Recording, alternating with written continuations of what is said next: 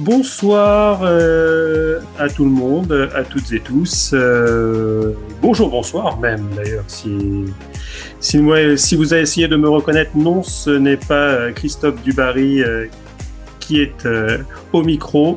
Il a été re- retenu ce soir, euh, bah, forcément avec tous euh, cette dernière journée de mercato qui se profile. euh, il a énormément de travail, donc euh, pour préparer tout ça, euh, il m'a donc délégué euh, à votre serviteur Arnautovic euh, la présentation de cette émission et de devoir contenir les gaillards qui vont m'accompagner ce soir. Euh, on va commencer par notre truculent Carlos Misère qui est là ce soir. Bonsoir Carlos. Eh bien, bonso- bonjour, bonsoir, bon appétit si vous nous écoutez pendant votre repas. Oui, on, va parler un peu de, de clubs qui piquent les yeux et euh, je sens qu'on va balancer des bonnes, des bons tacles à la gorge, à la C'est façon des années 80. C'est ça qu'on aime. À côté de, nous, euh, le seul, l'unique, quoique l'unique, on ne sait pas parce qu'il a un frère jumeau. Mais ce soir, c'est Jérôme, le roi du stade, que l'on que l'on reçoit. Bonsoir Jérôme. Bonsoir. Bonjour. Bonsoir. euh, Pour une fois qu'on enregistre euh, et que le Stade Rennais joue pas, donc j'ai pu venir. Voilà, j'ai pu me libérer parce que d'habitude, on, on- voilà, je dérange. Voilà, donc euh, on enregistre euh, au moment où je peux pas venir. Donc je suis très heureux d'être là. Et euh, voilà, on va on va déblayer un peu tout ce qu'il y a dans ce dans cette fin de mercato et dans cette Ligue 1. euh, Voilà, ce qui ce qui à la fin de cette euh, première partie de saison, puisque on, a, ça y est, on y est, on est à la moitié de la saison, donc euh, voilà, on va Tiens, voir ce que. On a quand même, on a même commencé la phase retour. Avec Oui, voilà, on est dans la phase retour, mais voilà, on peut, voilà, parce que d'habitude c'est au mois de novembre, bah là, euh, voilà, on est en janvier et c'est la, la mi-saison, donc on va faire un peu, un peu le tour. Et un nouvel acolyte qui nous accompagne ce soir. Il, euh, il est supporter lyonnais, oui. Et il, il nous a confié qu'il n'était pas encore au Prozac, mais pas loin, grâce à, à un deuxième club de cœur. D'ailleurs, il porte bien son nom. C'est Miralem Panic. Ouais, bon- bonsoir, bonsoir. euh, ça fait plaisir d'être soutenu dans les moments euh, où le football est manquant. C'est, ça fait un moment que je ne sais plus ce que c'est. Donc euh, voilà, ça fait du bien d'en parler avec des personnes qui euh, qui ont d'autres expériences. Ça fait, ça permet d'être, de pas sentir seul. Bonsoir messieurs, merci de l'invitation. Mais ce- si, ce si soir, jamais, on- Oui, euh, je disais, si jamais il n'y a plus de Prozac, euh, tu pourras toujours prendre un Textor, hein, comme l'avait dit Christophe euh, cet après-midi euh, sur notre euh, sur notre groupe. Voilà. C'est dans ces genres de situations où On, je me dis. on est avec euh, toi. On, on s- je suis pas, je suis, je bois pas d'alcool de, de, de, de par, de par euh, ma vie, mais quand on voit l'Olympique Lyonnais, des fois, je me dis que je pourrais tomber à n'importe quel moment. hein. C'est terrible. Ouais, C'est vrai que ce, ce soir, il y, a, il, y a, il y a trois personnes sous Prozac. Bizarrement, il y en a un qui est en tête de Ligue 1, un qui est à peu près au milieu et l'autre qui est en, qui est en, qui est en queue de Ligue 1. D'ailleurs, ça, ça me permet d'enchaîner sur... euh, Je savais pas que tu étais en queue de Ligue 1, euh, mon petit Jérôme. euh, Tu, euh, tu vas bientôt jouer la relégation, non? Ah, il est bien vu, bien vu, bien vu, mon Carlos. Mais oui, mais oui. Oh bah, euh, moi, je, je, ouais, j'ai pas arrêté de boire. hein, C'est pas, c'est, c'est pas grave. euh, voilà. On n'en reparlera pas aujourd'hui parce que c'est pas l'heure du jour, mais euh, voilà. C'est pas non plus la, la, la, ça, ça va, mais c'est pas la grande fête non plus. Hein, voilà. Mais bon, Oui, je te, donc c'est ce qui, ce qui, nous, ce qui nous permet d'enchaîner sur... euh, sur euh, finalement euh, bah, ce qui va nous concerner euh, dans cette émission, c'est-à-dire une première partie, euh, comme d'habitude, sur notre bonne vieille euh, Ligue 1.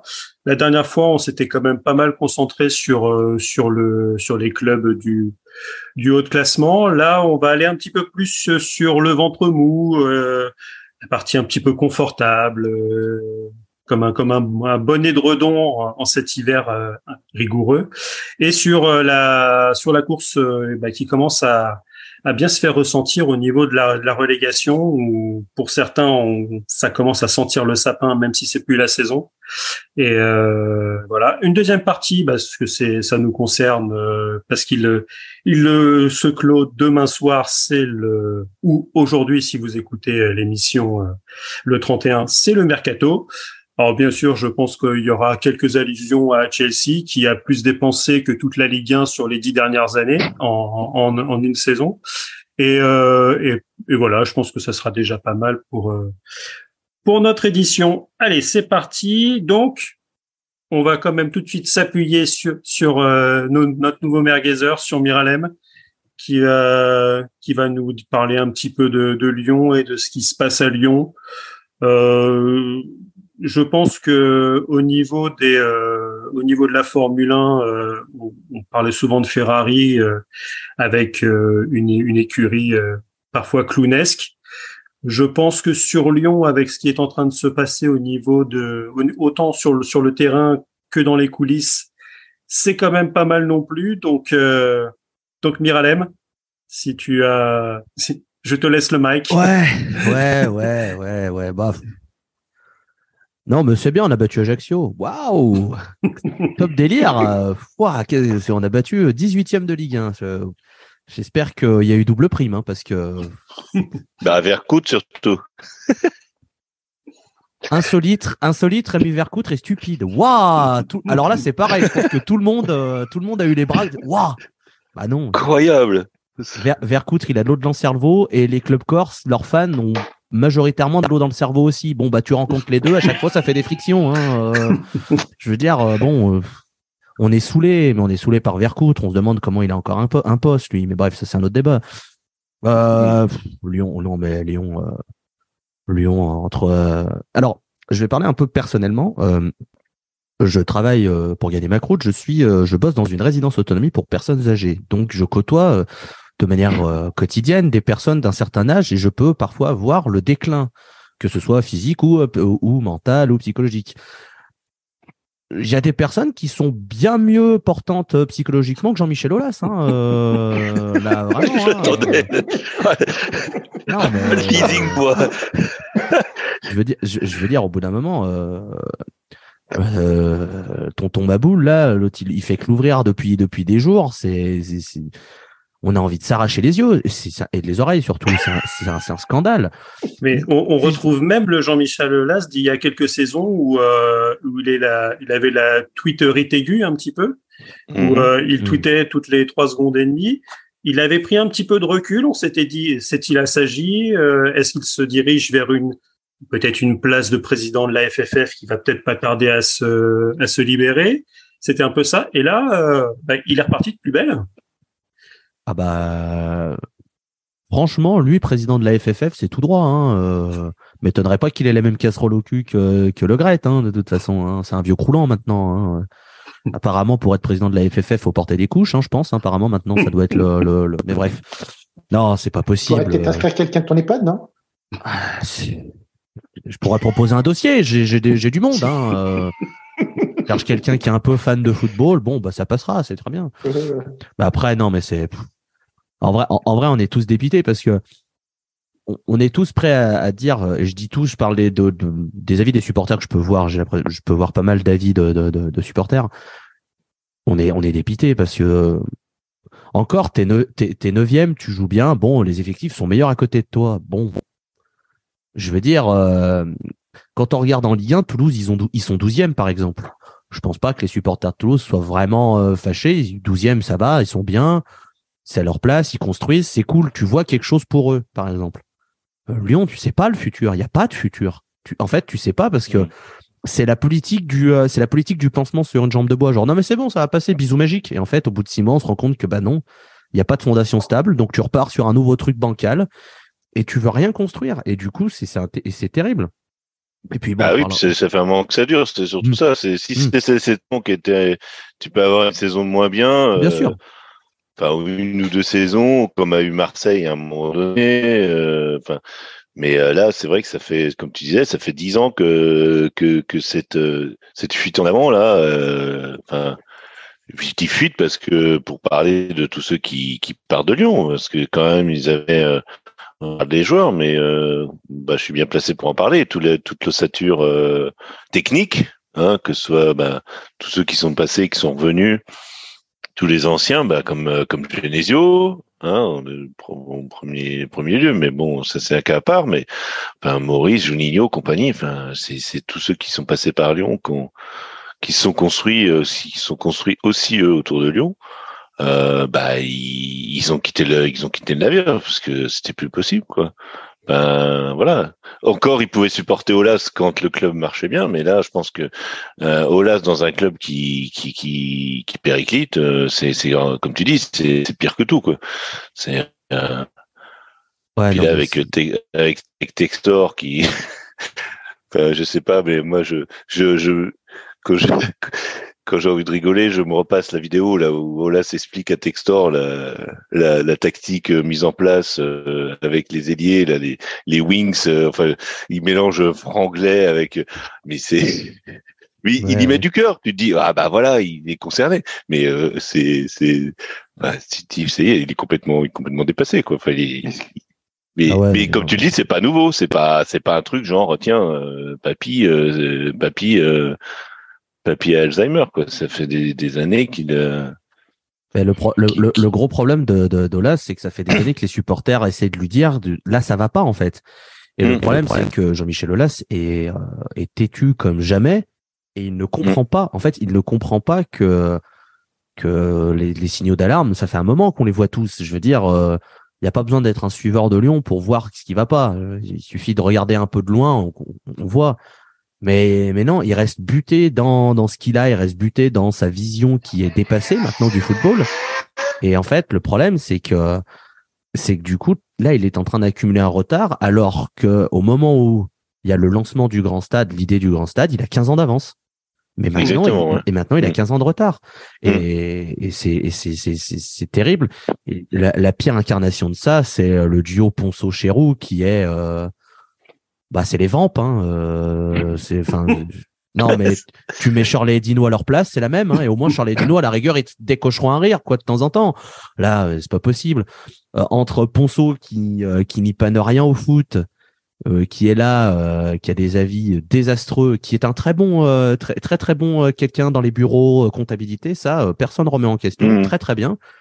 Il a été propulsé sur le sur le devant en termes sportifs et tout c'est une aberration Bruno Chéreau, sa, sa plus belle action depuis qu'il arrive à Lyon, c'est euh, mettre un tacle à l'Olympique de Marseille, qui s'est retrouvé du coup euh, contre lui de manière magistrale.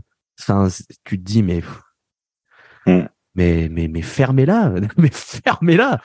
Bon, Chéreau, ça n'a jamais été le, couteau le plus aiguisé non plus. Hein. Non, non, c'est une certitude. Hmm. Mais, mais après, ce qu'il y a aussi, moi, ce qui, me, ce qui me terrifie quelque part, parce qu'on a beau dire ce qu'on veut, mais euh, quand on voit la structuration de l'OL, on, y a plus, enfin, quand on voit ce grand stade qui a été construit, euh, on a l'impression qu'en fait, euh, ils sont plus obsédés par le, maintenant l'OL Group et tout ce qui se passe à côté que par l'équipe de foot.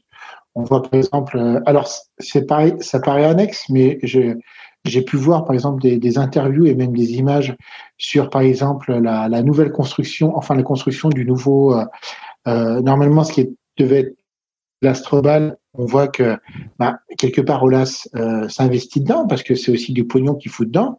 C'est quelque chose qui va rapporter entre guillemets à l'OL, mais où euh, bah, en fait tu t'occupes plus de rien quoi au ton, ton club, au niveau des joueurs, au niveau des, fins de contrat, au niveau de, la gestion d'un groupe qui est euh, complexe à l'abandon.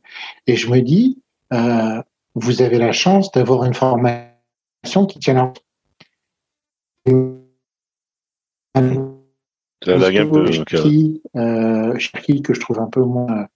Euh, ça coupe un peu de mon côté? Oui. Oui. Moi, je... Et euh, je, trouvais qu'il y avait euh, qu'il y avait quand même un, véritable souci. Enfin, je trouvais que la, encore que la formation tenait la route parce que sinon l'OL aurait pu aurait pu être véritablement encore plus en plus mauvaise position que. Mais je suis d'accord avec toi. C'est, je pense que le problème d'Olas, c'est qu'il est, il est dans la position d'un propriétaire, même bon, s'il a, il a vendu le départ, mais euh, et, et qui devrait lâcher au niveau de, de, de, la présidence. En fait, c'est ça qu'il veut pas faire, c'est que il est, comme tu le dis, il est, euh, il est au four et au moulin, et euh, et que, bah, niveau de, de, de de l'OL Group, quoi. Enfin, je veux dire, parce qu'il y a, comme tu dis, il y a le basket, il y a les filles. Enfin, je pense que l'OL, c'est l'OL Group, c'est quand même un truc euh, important et, et, qui devrait lâcher au niveau de, de, de, du foot et pas et pas intervenir tout le temps en tant que président, enfin mettre un président délégué, enfin je sais pas comme tous les propriétaires, comme les Pinot à Rennes, comme euh, comme le l'émir à Paris, je sais pas, enfin il y a un moment donné, faut, faut qu'il lâche un ouais, peu. C'est c'est un niveau différent parce que Pinot il il a il a racheté mais il a pas monté, dire que Olas euh, il a repris oui. Lyon et, et il l'a et c'est lui qui avec euh, sa gouvernance qu'on aime ou pas le bonhomme, mais il a quand même mis le club là, là où il est, quoi. Donc, oui, oui. Non, mais je veux dire les Pinots. Mais, je parle mais comme pour, un, pour une comme pour une petite euh, une petite entreprise, il y a, il y a parfois on voit où le, le paternel il a il a laissé l'entreprise à ses enfants. Mais même avec, euh, mais même quand il a laissé l'entreprise, euh, tu sens que il a, ça, il a du mal à lâcher le machin, ça, ça revient à la boutique, ça, ça donne des conseils, etc. Donc c'est ça pour le coup, c'est pour moi c'est c'est presque c'est presque normal et même il y, a, y a que finalement s'il obtient le poste à la FFF où il devra avoir un, normalement une neutralité oui. qui, qui fait qu'il ne pourra plus s'exprimer sur euh, sur l'Olympique Lyonnais quoi.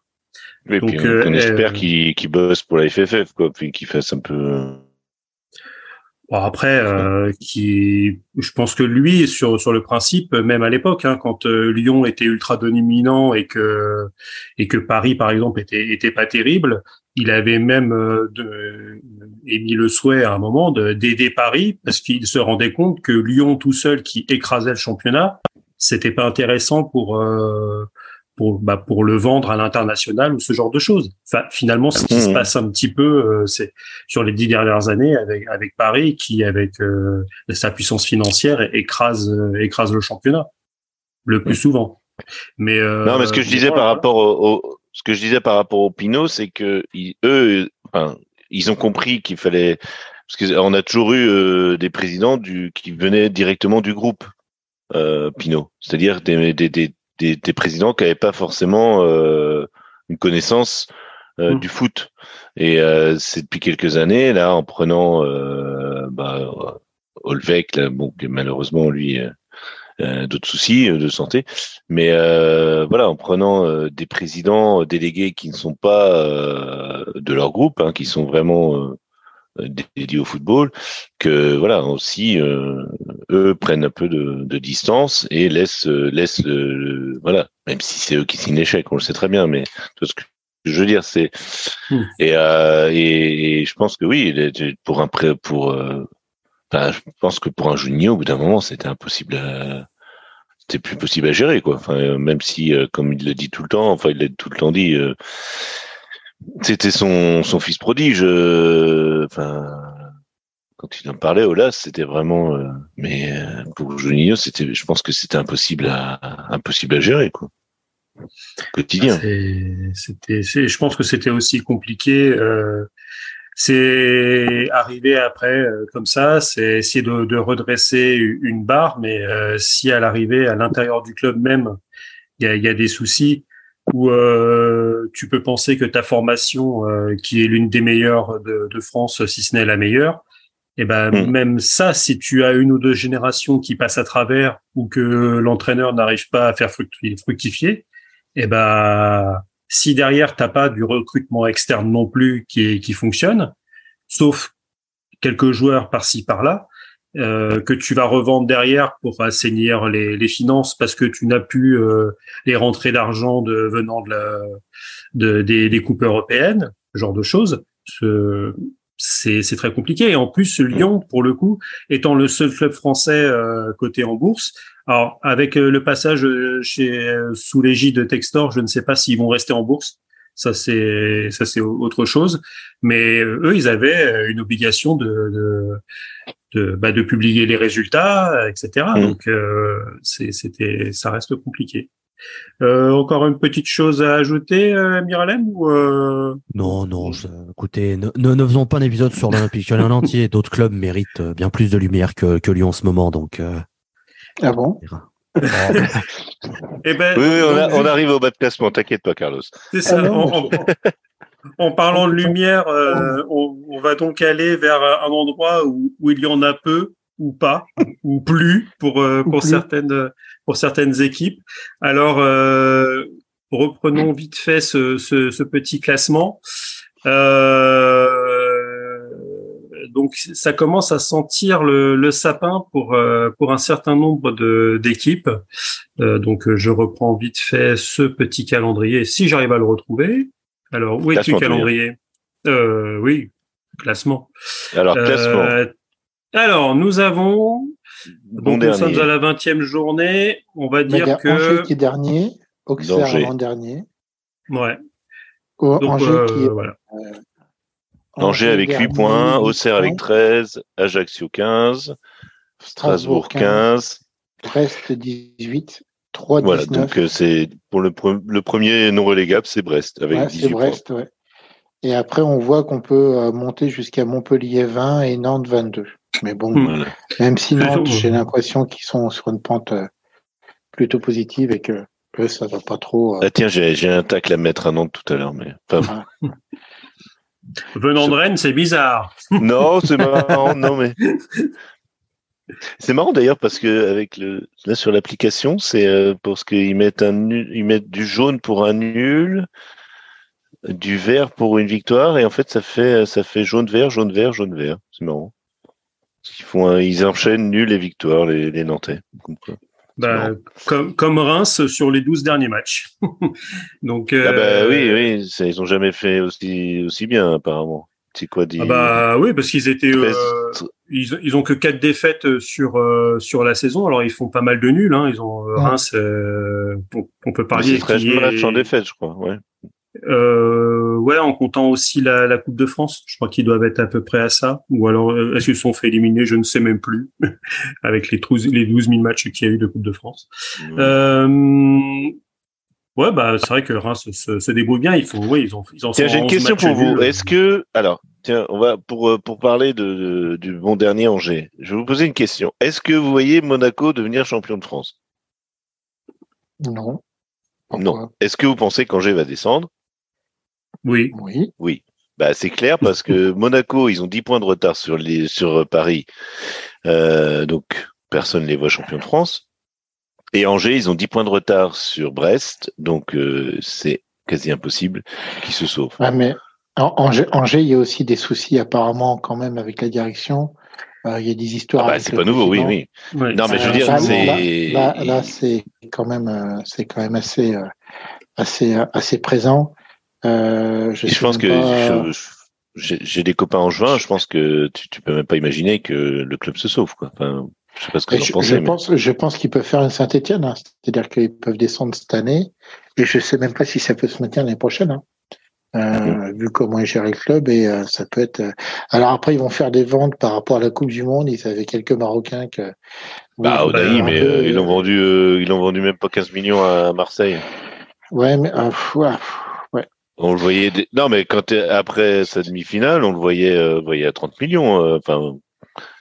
Bah, bah, je pense que Angers, il le plus. voyait bien partir en, en première ligue, vu oui, que là-bas, euh... n'importe quel joueur de seconde zone euh, est vendu 35 ou 40 millions. S'il est anglais, mais je comprends pas qu'il est. S'il est marocain, c'est autre chose. Mais je sais pas. Ouais, non, mais je comprends pas pourquoi ils n'ont pas essayé de le vendre directement euh, après la Couillon. Pourquoi ils ont, pourquoi ils attendent l'avant-dernier jour là euh, Ah bah, pas, pas, tout, tout, simplement parce que tu attends quand même les, les meilleures offres. Sauf qu'au ouais. final, ils se sont quand même posé la question. Après, euh, euh, quand euh, il, est, il fait certes un beau mondial, dire que moi, par exemple, j'aimerais avoir le même euh, Ashraf Hakimi de l'équipe du Maroc au PSG. Hein. Donc finalement, est-ce que euh, tu n'as pas ce, ce souci-là? Et c'est aussi le principe de, de, la Coupe du Monde, c'est que des joueurs qui peuvent être à un niveau bah, normal dans leur club, ça a tendance à surperformer en Coupe du Monde. Euh, le Real avait quand même pour habitude d'acheter euh, le meilleur joueur de la Coupe du Monde passée. Et ça s'est pas toujours bien passé derrière, quoi. Mmh. Euh, coucou Rames Rodriguez, quoi. Hein, donc euh, c'est ça, ça s'est bien bah, passé avec Keylor Navas. Ouais. on en parlera avec Chelsea justement et d'un champion du monde. Mais après, oui, euh, tu parlais de Monaco. Alors Monaco, tu tiens sur le site euh, 538 mm -hmm. euh, sur qui, qui met aussi des, un classement avec des probabilités de, de victoire on voit quand même que Paris, qui était quand même parti sur, un 99% de chance, et là, c'est redescendu à 80. Donc, euh, ils prennent en compte le fait que c'est quand même pas terrible. Et ben, nos, amis d'Angers, pour euh, 538, ils sont à 53% de finir à la 20e place. Euh, est 23 à la 19e, 11, 11% à la 18e, 6%, euh, donc, euh, oh, tu sais, finir devant hein, vu ce en train de Donc, euh, ils ont quand même très peu de chance de finir, de finir au-dessus. Ouais, non, mais c'est, mais c'est surtout c'est que, que... Monaco a quand même plus de chances de prendre des points. Donc, au final, et c'est ce que sur lequel je voulais dire, c'est que Monaco, tu vois, d'après le site, ils ont encore, euh, tu vois, ils ont encore déjà 10% de chance de finir deuxième. Donc, c'est, ils ont quand même une accessibilité au podium, même si elle est, elle est quand même pas toutes proches. Euh, bon, c'est c'est comme. Oui, euh, on peut imaginer. Oh, mais je suis même pas sûr qu'Angers ils sont capables de remonter même au cercle. Quoi, faut pas déconner. Enfin, bah surtout si, euh, si ah, Angers vend ses meilleurs joueurs, euh, après faut, bah, faut les remplacer quoi. Même s'ils récupèrent, même s'ils récupèrent une belle somme d'argent sur leur vente. On est, le 30, on, est le, 30 janvier.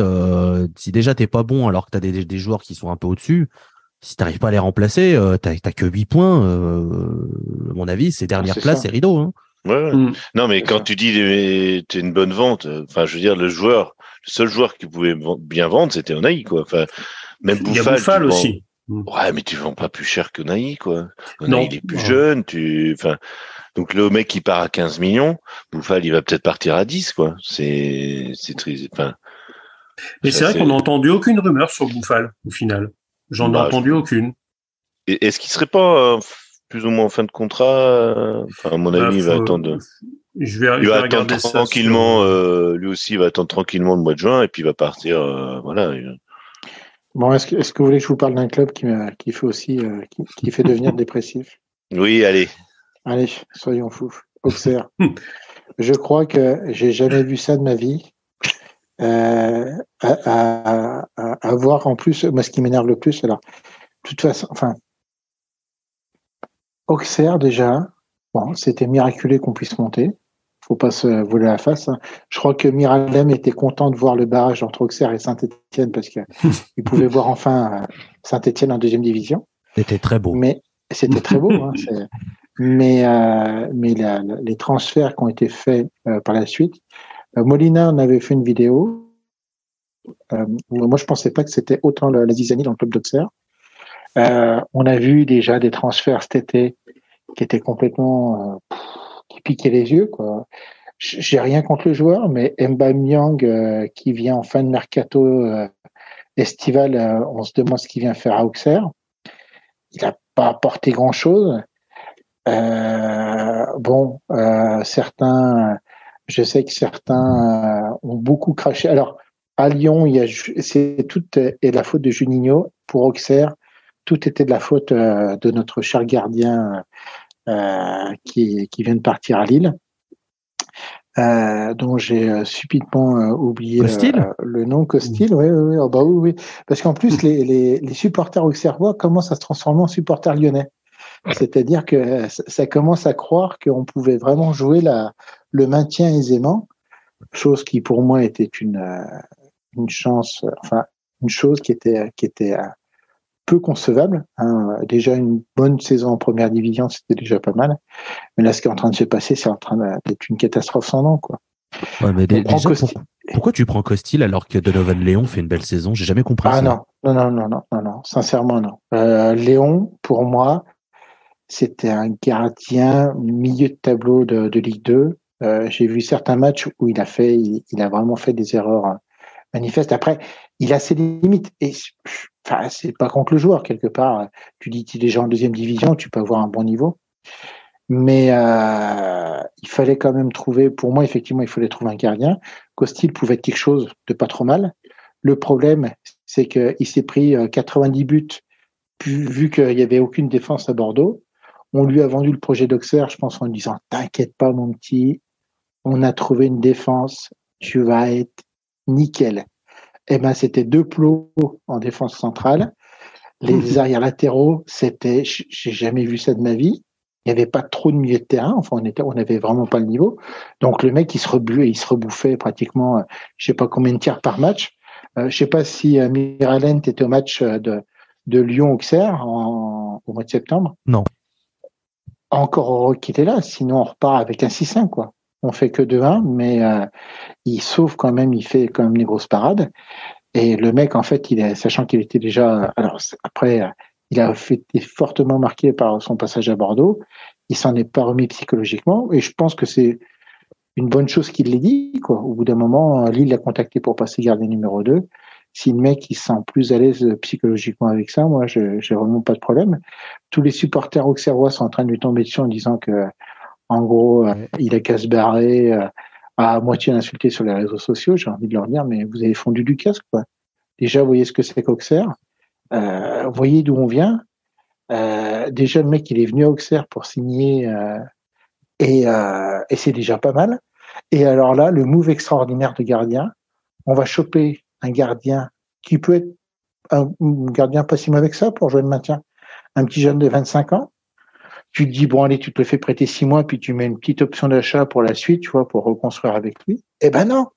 Tu mets qu'une option de, tu fais qu'un prêt sans option d'achat.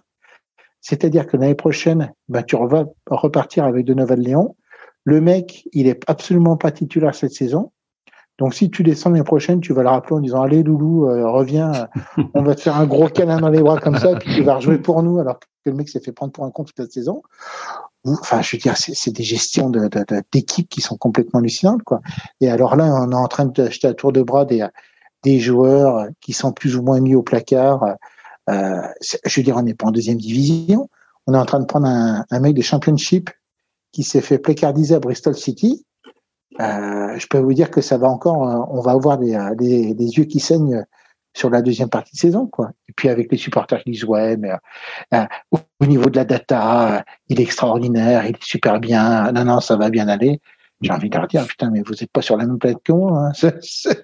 C'est, non, c'est c'est c'est comme Lyon en fait. C'est sauf qu'en fait, j'ai l'impression que Auxerre, ce qui est pire, c'est qu'ils ont la prétention de vouloir se prendre pour un club de première division alors qu'ils en ont pas. Là, ce que je suis en train de voir, c'est qu'ils en ont pas les structures ni, euh, ni les joueurs, quoi. C'est horrible à dire, mais euh, on va finir tranquillement 19e, quoi. Puis, euh, ben, c'est pas grave, hein. On retournera en deuxième division, et je pense que même maintenant, des équipes comme Auxerre, voire même comme Ajaccio, le fait déjà de pouvoir monter en première division, c'est des choses qui seront de plus en plus rares et de plus en plus exceptionnelles, quoi. C'est au niveau du football moderne, c'est toute façon, on, savait que cette saison, ça serait extrêmement compliqué avec les quatre descentes euh, sèches euh, pour le, passage à, à, 18 clubs. Et, et après, c'était aussi ça qui était recherché, euh, outre le fait de si les, les droits de TV sont, sont les mêmes avec 18 clubs, bah, la même somme partagée en moins de personnes, ça fait plus de, de, de sous pour ceux qui restent. Hein. C'était quand même, euh, c'était un des principaux axes du plan d'action pour les pour les pour les gros clubs, même s'il y a une partie qui devait aller aussi euh, pour pour la Ligue 2, mais même pour la Ligue 2 d'ailleurs, hein, il y a aussi de la descente sèche euh, en grand nombre euh, cette saison. Bah, du coup, du coup, ça se répercute forcément sur la Ligue 2 parce que tu as quatre descentes et tu as que de montées pour qu'ils puissent mm. rester à 20 et ceux pour qui c'est encore plus le coup près, c'est la nationale. Mm. Pour qu'ils restent à 18, tu as, forcément deux clubs deux clubs en plus qui vont descendre. Mais, mais c'est vrai qu'Auxerre, là, c'est surtout, moi, tu vois, par exemple, on, on, récupère un Nigérian, le mec, je sais pas ce qu'ils ont fait au niveau de la musique médicale, il est déjà blessé. Il faut quoi? C'est un milieu de terrain, est censé être milieu de terrain, il faut qu'on récupère un autre milieu de terrain pour compenser notre achat. Tu te dis, non, mais les gars, sincèrement, putain, mais à ce compte-là, autant rester en Ligue 2. Hein. Enfin, il fallait pas faire le match de barrage. Il fallait dire à Saint-Etienne, non, mais les gars, restez tranquille. Nous, on va, on va rester, pareil à notre niveau. Euh, ça va bien se passer, mais c'est, enfin. Mais tu sais, euh, par rapport euh, par rapport à ça, moi je regarde un peu la Ligue 2 parce que j'ai j'ai un copain qui est supporter socialien hein, qui souffre aussi depuis quelques années. Euh, voilà, et je regarde les matchs de, de, de Sochaux qui est troisième, quatrième, je sais plus. Enfin, euh, ils se battent, euh, ils sont. oui, oui, ils sont troisième, ouais. Ils sont troisième, ouais. Voilà, ils sont. Bah, ils ont gagné à Saint-Étienne justement. ouais, la dernière minute. De manière voilà, de, manière étonnante. Et, et, quand tu vois, parce que Sochaux avait, avait été battu par Auxerre hein, en barrage, j'avais suivi, euh, mmh. euh, j'avais suivi euh, le barrage. Bon, après, ça veut pas dire qu'ils ont gagné contre Saint-Etienne, mais tu vois, une, une équipe comme Sochaux par rapport à Auxerre, je vois pas, enfin, suivant le club aussi et qui qui a pas mal de problèmes aussi depuis quelques années parce que du fait que ben, le club est géré avec avec Peugeot et compagnie que ça voilà que le que l'entreprise enfin du Peugeot ce soit un peu Peugeot ce soit des enfin des plus ah, est vendu etc enfin c'est quand même. Bah, ils ont ils ont la même tête parce que c'est des Chinois qui sont à leur tête. Euh, voilà. mais voilà. Et je veux dire, si ça avait été Sochaux à la place d'Auxerre, tu vois, tu, tu, tu, retrouverais le même maelstrom. Enfin, tu aurais les mêmes les mêmes problèmes dans les transferts. Peut-être que Sochaux, qui est quand même un centre de formation. Euh, euh, assez connu, hein, ils ont quand même sorti pas mal de joueurs euh, quand ils étaient en Ligue 1 déjà. Euh, mais je pense que tu vois, ça, fait un, ça fait un petit moment aussi que t'as pas de de, de socialien euh, vraiment euh, extrêmement fort qui soit sorti parce que oui. Non, mais je veux dire, ça aurait été, ça aurait, euh, ça aurait été le même pataquès. Ouais. Il, y a 15 ou 20 ans, quoi. Mm. On pense au, Jérémy, Jérémy Ménez, etc. Mm. Ou, il, y aussi, oui. il, y a aussi, il y a aussi un vrai souci au niveau de la Ligue 2. Quand tu vois que Bordeaux qui descend les dernières, qui vend quasiment tous ses joueurs, se retrouve là deuxième du championnat et mm. en capacité de monter, alors qu'on sait tous au niveau de quand même du, du projet de Gérard Lopez, ce qu'il a mis en place, qui est une complète aberration. Ils ont réussi à reprendre des jeunes. Alors je, veux bien qu'ils aient une nouvelle génération euh, brillante, mais deuxième quand même de Ligue 2. Euh, et, et tu, tu, sens que le niveau de Ligue 2, en voyant des matchs de Ligue 2 l'année dernière, c'était quand même pas transcendant. Quoi. Nous, le fait qu'on finisse derrière Ajaccio, c'était normal. Ajaccio, euh, quand tu regardes le projet d'Ajaccio, c'est des gens, euh, alors soit c'est des gens qui viennent, qui sont un peu en fin de contrat, des revanchards et tout, ils vont signer un deux ans, qui vont essayer de se relancer, euh, qui vont, euh, le, le, le, club va essayer de profiter un peu de ça. Mais je trouve que le, le, club d'Ajaccio, de la CA, gère mieux beaucoup mieux qu'Auxerre. C'est sur une continuité, c'est c'est quelque chose qui est un peu plus construit. Tu vois, on peut parler du projet Clermont. Je suis pas forcément fan. Quand tu vois de quand Clermont monte, moi je me pose clairement la question de savoir comment ils vont se ramasser l'année suivante. Et quand tu vois les saisons qu'ils font, c'est quelque chose qui est plutôt construit, euh, qui est plutôt euh, qui est plutôt logique. Euh, tu es capable de perdre de Bayo, qui est, qui est ton numéro 9 extraordinaire, qui te soutient l'équipe. Bayo va se perdre à Lille où il n'arrive plus rien à faire et, euh, ils arrivent encore à jouer. Euh, enfin, moi j'ai vu le match euh, Lyon euh, Lyon Clermont-Ferrand. Clermont a fait son match, hein. c'est solide. Ils prennent des joueurs qui, qui jouent ensemble. Tu as une équipe et, et voilà. Et nous Auxerre, on passe pour des baltringues parce que bah tu tu fais n'importe. Bah, je peux en parler de Clermont parce que parce que justement, nous on les a, enfin, on s'est fait piéger là-bas et euh, et en plus, moi j'ai, enfin, il venir ce soir. J'avais des des supporters clermontois là parce qu'ils avaient fait un space sur Twitter avec qui je que j'avais écouté, avec qui j'avais enfin, envoyer des messages, euh, échanger des messages, des mecs sympas et tout. Et puis euh, en plus, clairement, bah, c'est pas tellement le foot, mais c'est vrai que bah, ils ont ils ont un vrai projet quoi pour la Ligue 1. Mais euh, le problème, tu vois, qui le seul club de Ligue 2 qui qui s'en sort bien cette année, enfin qui s'en sort bien, qui s'en sort, disons, c'est Toulouse pour l'instant. Voilà, parce qu'il était premier. Alors, est-ce que l'année prochaine, si Bordeaux monte, Le Havre monte, bon, apparemment, le Havre va quand même. Ah bah, ils, sont au-dessus de tout le monde. Est-ce que eux vont s'en sortir? Et comme tu dis, Bordeaux, bon, après, Bordeaux, s'ils montent en Ligue 1, peut-être que ça va, tous les vautours qui, qui étaient partis vont peut-être revenir et remettre, euh, remettre le club sur ah, Je crois pas qu'ils soient, je crois pas qu'ils soient partis. Je pense qu'ils sont toujours là, mais euh, de toute façon, ils étaient obligés de, de, mettre les jeunes et ils ont une, hmm. Ils ont une. Euh, non, mais ils vont pouvoir attirer. Ils vont, si quelqu'un mettre de l'argent, ils vont pouvoir attirer des noms un peu, quoi. Ils vont pouvoir, tu vois, c'est euh, sans faire offense à Auxerre, euh, tu, signerais plus facilement à ah bah, Bordeaux. Bah, tu signes plus facilement, hein, effectivement, à Bordeaux qu'à Auxerre. C'est. Voilà. C'est, mais, mais du coup, non, mais c'est la façon dont c'est géré, moi, qui me, qui me fout le plus le seum, comme diraient les, mmh. jeunes c'est vraiment. Mais je pense que c'est, ben, non, mais je pense que ces clubs qui ont connu la Ligue 1 et qui sont qui végètent en Ligue 2 depuis quelques années, en fait, veulent tout tout de suite.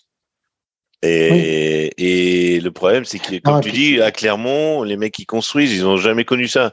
Euh, enfin, ils ont connu euh, la Ligue 1. Enfin. Euh, et, puis, je veux dire, et puis je veux dire, quand je vois la, la, la, la communication de certains, de certains supporters, euh, je me dis, mais moi, c'est ça qui me fout le plus en rage. Je me dis, mais euh, des, mecs qui viennent, euh, qui, suivent le club depuis 5, 7, enfin, je veux dire, vous.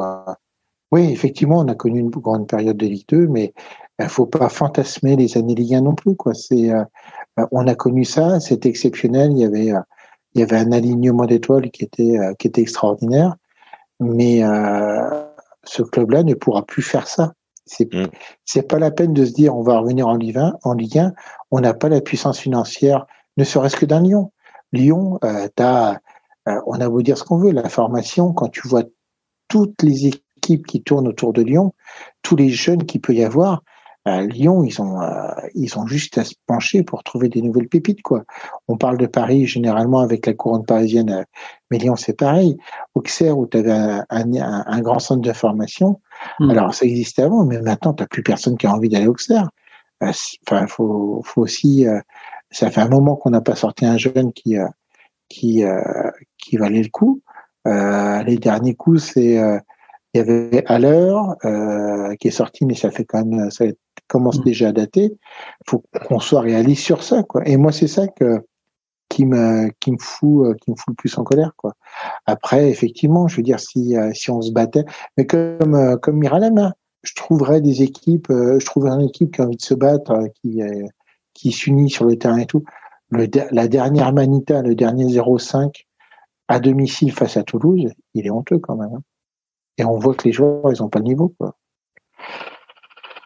Surtout, c'est que là, euh, Toulouse, c'est, euh, c'était euh, un des clubs qui ont qui est bah, qui est monté en même temps qu'Auxerre. Donc finalement, tu te dis, tu te prends une manita contre, contre Paris, contre Lyon, contre contre Marseille. Bon, c'est c'est c'est ça fait jamais plaisir, mais c'est pas forcément honteux parce que il y a clairement une différence de potentiel sur sur le terrain entre tes joueurs euh, qui luttent pour pas descendre et, des, et, des, équipes qui luttent pour euh, essayer de choper la Ligue des Champions à la, à la fin de l'année. Euh, c'est sûr que là, par Toulouse, mais c'est vrai que Toulouse, ça, ça se construit bien. Alors, il y a, y a, beaucoup de gens qui sont un peu dédaigneux et qui l'appellent le FC Data, sauf que bah, le FC Data, il est quand même en train de faire des choses assez intéressantes. Ils prennent, ils prennent des joueurs, ça se trompe pas beaucoup. Et justement, et puis ça sur, joue. Sur mais parce que parce que les mais parce que quand tu recrutes un mec, il, tu recrutes avec un profil bien particulier que tu vas aller chercher avec des datas bien particulières. Si tu veux un milieu de terrain qui fasse progresser le ballon, eh ben tu vas chercher un milieu de terrain, alors bien sûr qui récupère, etc., mais dont les stats avancées te montrent qu'il progresse le ballon. Euh, qui fait progresser le ballon. Après, c'est le genre de choses, ça paraît assez logique, mais il y a encore pas mal de clubs en France qui ont qui ont raté ça.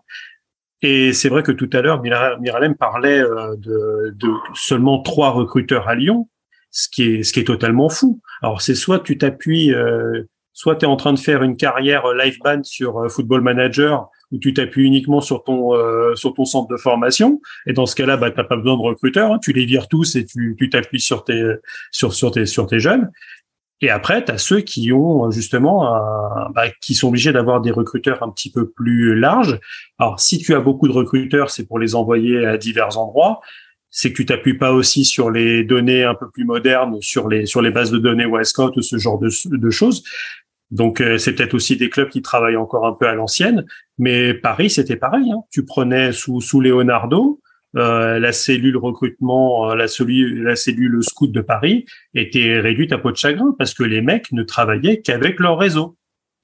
Donc finalement c'est difficile d'avoir des idées un petit peu originales si tu ne t'appuies que sur un réseau que tout un chacun nous, dans notre fauteuil, on est capable de faire euh, les propositions et d'aller voir euh, Jean-Michel, euh, Nasser, en leur disant hey, le petit jeune là, je l'ai vu jouer trois minutes dans le multiplex Ligue 1 ou le multiplex Championship sur Beansport, il, il est pas mal, tu devrais le prendre. Non, un minimum de sérieux. Alors après, euh, et pour revenir à Toulouse, euh, pour revenir à Toulouse, en plus tu prends l'entraîneur qui va parfaitement avec cette idée euh, des joueurs anonymes. Tu prends Montagnier qui lui est un est un joueur de data parce que lui il sait pas justement les joueurs, enfin les, les joueurs à caractère ou à nom. Enfin tu vois, tu, tu, il sait pas. Lui il a une équipe, il met des joueurs sur un, c'est voilà sur son échiquier et puis. Moi, je me rappelle quand il était à Rennes, je, je crois que c'est l'entraîneur qui a eu le plus de, de compos différentes. Euh, enfin, c'était c'était hallucinant. Les compos de les compos de Montagnier, on les attendait. On dit ah bah qu'est-ce qu'il va nous faire aujourd'hui? Je crois qu'il utilisait les joueurs. Enfin, c'est quand même lui qui a dit que Dembélé, euh, bon, euh, pas, pas, pas, pas Moussa Ousmane, parce que je tiens à préciser, voilà, que Ousmane Dembélé, voilà, il fallait qu'il fasse euh, d'abord ses preuves en tant que jeune avant de, voilà, avant de, de prétendre une place de titulaire. Donc c'est pour ça qu'on lui a dit, enfin, qui à Rennes aussi, c'est un peu notre, c'est un peu notre Genesio, euh, enfin, un niveau différent, mais voilà, c'est Montagnier, c'est quand même aussi un, je pense, un entraîneur qui se qui se plaque bien sur ce sur, sur ce ce type de de recrutement. Voilà, des des mecs euh, qu'on connaît pas et puis bah, qui peut dire voilà, moi je mets euh, j'ai mon système, toi tu rentres dedans ou tu rentres pas quoi. Mais, c'est euh, après ça part de la tête hein, c'est Damien mmh. Connolly qui et qui fait après ruisseler sa philosophie sur sur l'ensemble l'ensemble du groupe. Alors mmh.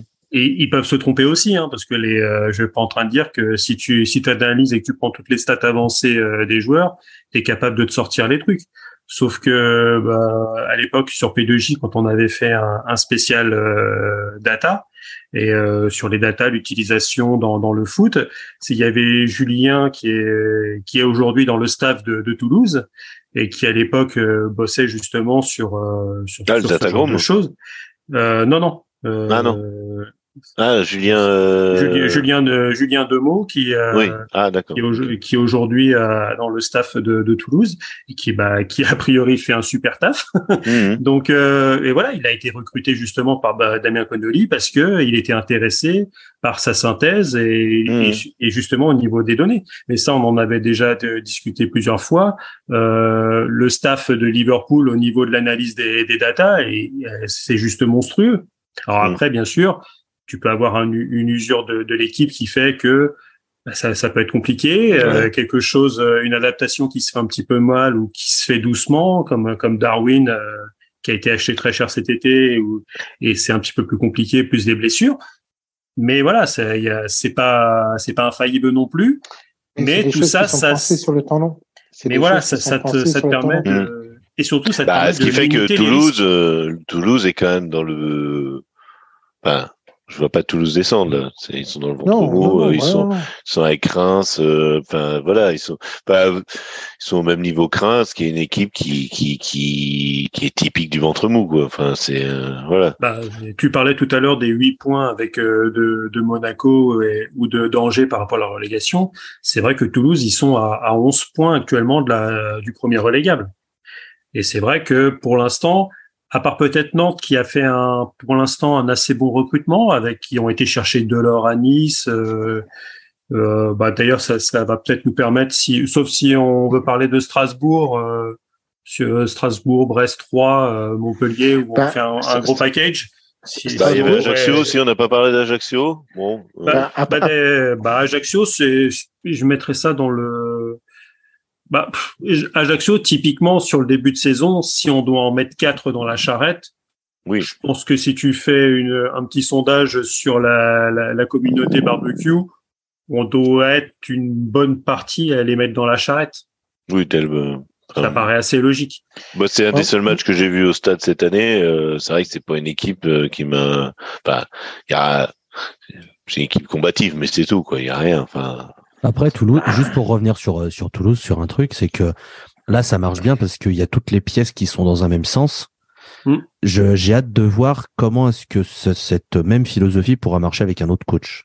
Parce qu'on sait très bien que Montagnier restera pas là 34 ans sur le poste de, de, de, Toulouse, euh, soit parce qu'il euh, partira lui-même, soit parce que ça marchera plus, etc.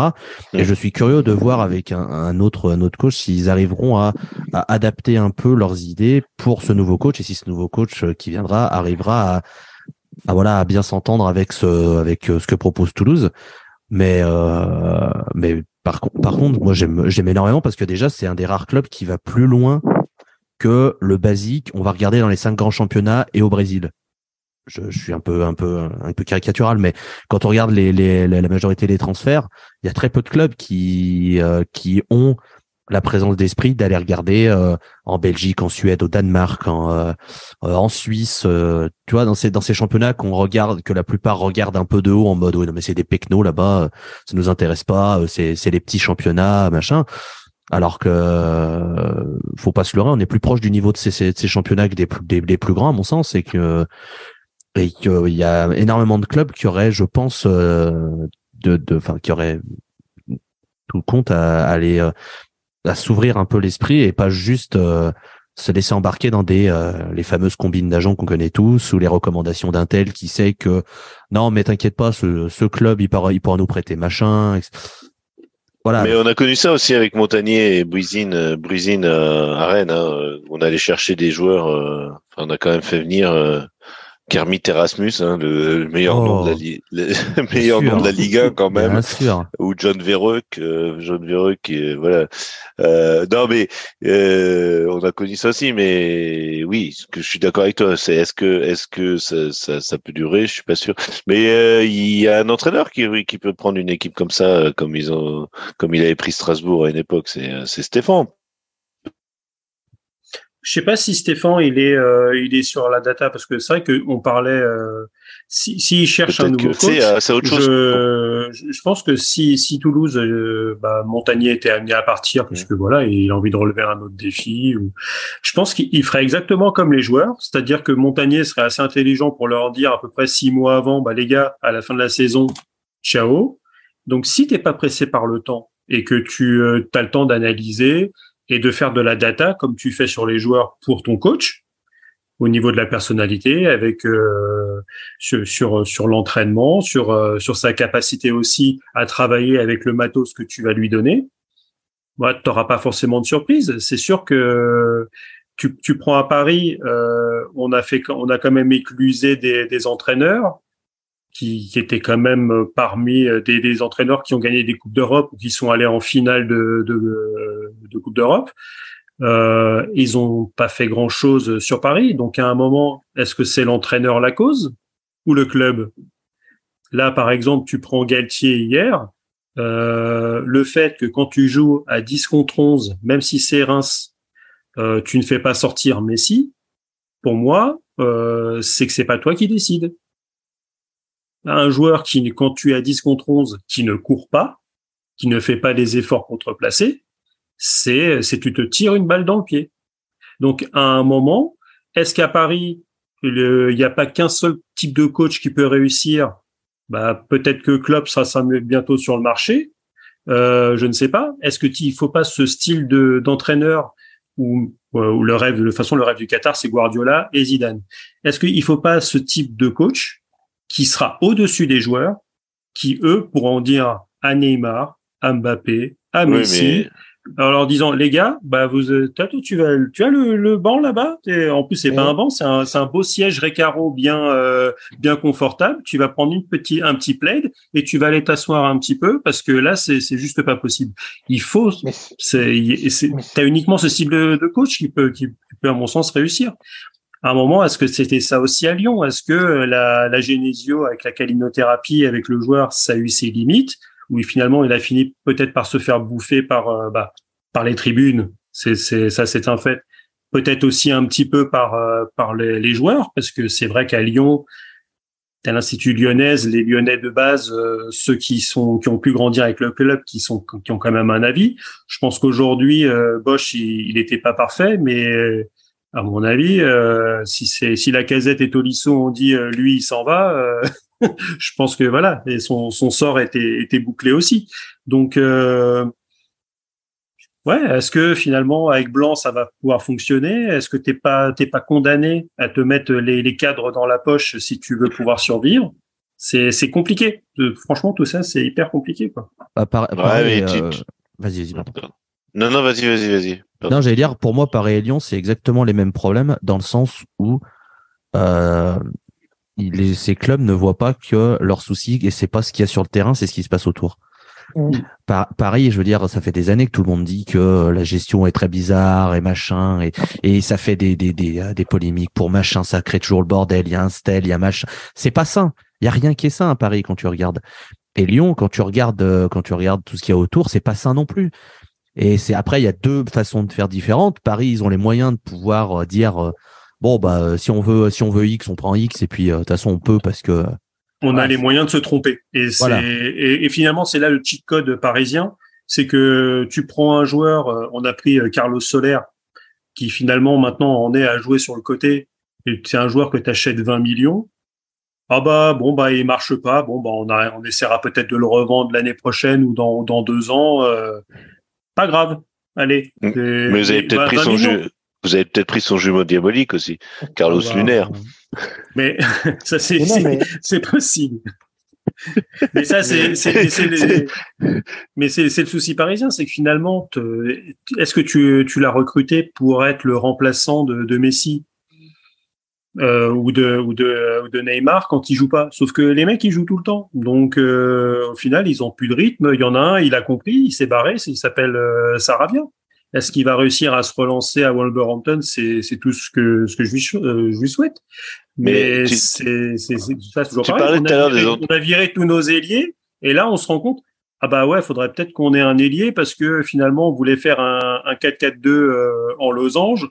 Mais bon, c'est vrai qu'un 4-4-2 à place, ça peut être pas mal. Ah c'est- en fait, c'est vrai qu'un 4-3-3, ça peut être pas mal parce qu'il y a Sa Majesté qui veut jouer sur euh, sur l'aile gauche.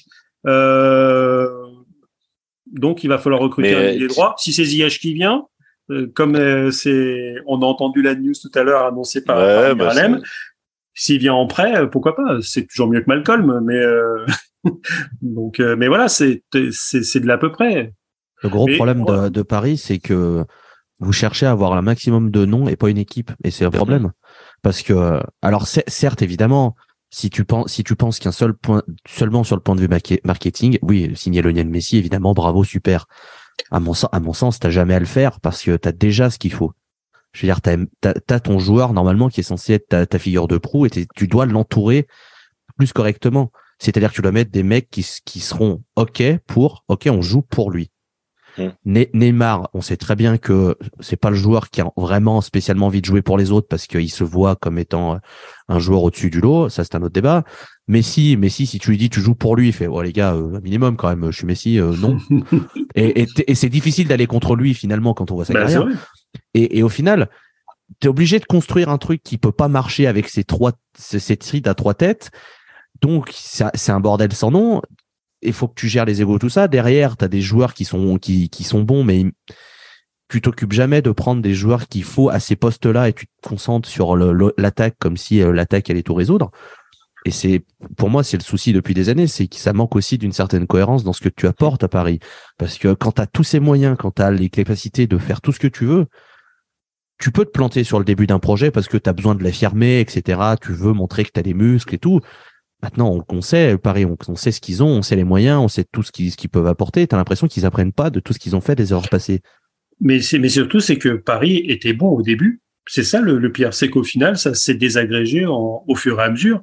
Parce que quand euh, au début bah, tu vas chercher Pastore, euh, tu, tu payes un bras, tu, tu récupères Marco Verratti en série B à 10 millions à Pescara, euh, tu fais Mm. venir euh, Sirigu qui était quand même pas mauvais, et derrière sur les années suivantes tu es- t'arraches au Milan AC euh, Ibra et, et Thiago Silva.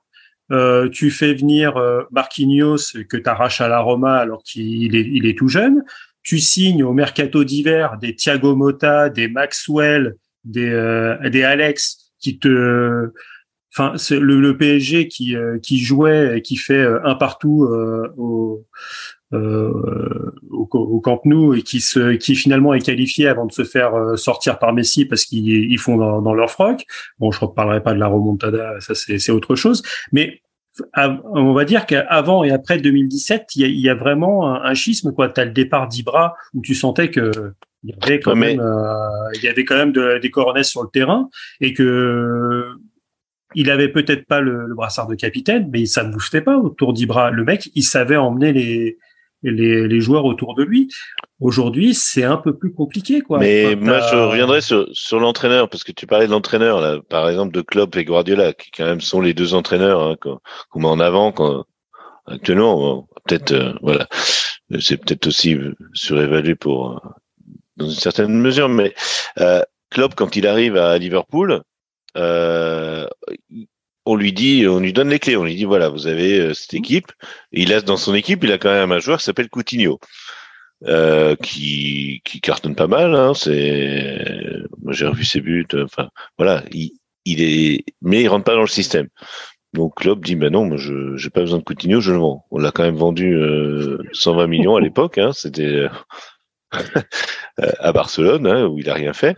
Mais bah, sur, les, sur, les, deux, sur les 220 millions du transfert de, de Neymar, t'en as 100 bah voilà, pour, non, mais, euh, pour lui et, et 100 Le problème de Paris, c'est que les, les entraîneurs qui arrivent doivent compter avec les joueurs qui sont déjà là. On leur dit pas, enfin si, tu, tu peux prendre des joueurs, mais euh, voilà, Galtier qui arrive à Paris euh, dit bon, t'as Neymar, Messi, euh, Mbappé, tu te démerdes avec ça. Il a fait, il a fait venir Renato Sanchez.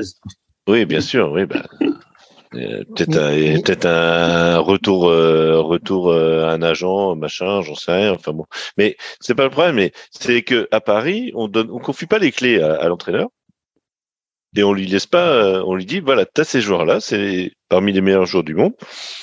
Les, et, et, tu te démerdes, tu fais une équipe et puis tu nous gagnes la Ligue des Champions. Mais enfin, on regarde tous ce football depuis des depuis des années et des années. C'est pas comme ça qu'on construit une équipe et c'est pas comme ça qu'on gagne un trophée. Enfin, je veux dire, tu, tu, tu, tu, peux gagner un trophée sur un malentendu, mais pas. C'est quand même. C'est rare. C'est rare mais, quand mais même. Après, voilà. Mais après, ce que disait aussi très, très justement Miralem, c'est le problème de ces clubs-là, Auxerre, Lyon, Paris, euh, je ne vais pas les mettre dans le même sac, mais en fait, as pas, contrairement à Toulouse, tu n'as aucune vision. C'est-à-dire qu'on va prendre des joueurs pour les mettre parce qu'on va euh, ça va être des noms, des anciennes gloires, des machins, selon dans la position, dans la position dans laquelle tu te situes. Et tu n'as aucune pensée footballistique sur comment tu peux créer une équipe. Euh, Galtier, moi j'avais bien aimé quelque part euh, quand il était arrivé et qu'il avait changé justement tactiquement à Paris, il avait cassé ce fameux 4-3-3, il était passé à deux milieux au terrain de milieu de terrain, il avait mis une défense à trois, il avait mis deux pistons. Je trouvais ça très cohérent par rapport aux joueurs que, que, que, que, qu'il pouvait avoir au niveau de son effectif. Euh, et, et, en fait, euh, ben, sous la pression du, du, public, sous une certaine pression, il revient sur une défense à quatre. Alors aussi, il y a le souci de Skriniar qui devait venir en début de saison, enfin, où, où Paris a perdu du temps par rapport à, à ce transfert-là. Mais on voit qu'en fait, euh, il on, avait. On a il perdu avait... du temps, mais au final, on va peut-être gagner 50 millions sur 6 mois. Oui. Parce que si, et si on avait 70, 70 millions à claquer sur, euh, sur Skriniar, il, est, il était là euh, au premier route. Hein. Voilà. Mais, mais du coup, euh, moi, je trouvais intéressant la, la vision de, de, de, Galtier par rapport à ça. Mais, et tu vois, en fait, ce que nous disait Jérôme, c'est ça, c'est-à-dire que Klopp, quand il est arrivé à Liverpool, il avait sa vision, il savait comment il voulait jouer, quitte à sacrifier. C'est après, c'est aussi quelque part ce que tu donnes à l'entraîneur. Euh, je pense qu'il ce qui coince, par exemple, avec Peter Bosch, voire même Laurent Blanc euh, en ce moment à Lyon, c'est qu'en plus, tu as des joueurs qui... Alors, bon, là, il les dépile, euh, il les enlève plutôt que, que de les mettre. Mais, mais en fait, tu as des, des joueurs, tu sais pas en fait sur quelle position ils peuvent jouer euh, un joueur bon, que je trouvais pas forcément extraordinaire, mais je trouve je trouvais très combat, euh, très combatif euh, Karl Toko Ekambi. Il a ses limites, hein, mais c'est un joueur qui n'a jamais joué à sa position préférentielle. on l'a foutu ailier gauche, on lui a dit tu joues là, et en fait c'est pas un ailier gauche, et tu vois c'est ce que tu donnes, c'est ce que tu euh, quelque part, c'est ce que la direction donne euh, de nos entraîneurs, et en plus euh, et, et, tu dis bah il n'y a pas de logique quelque part, tu dois construire avec des bouts de ficelle et enfin des bouts de ficelle, tu dois construire avec des joueurs qui sont pas à leur place.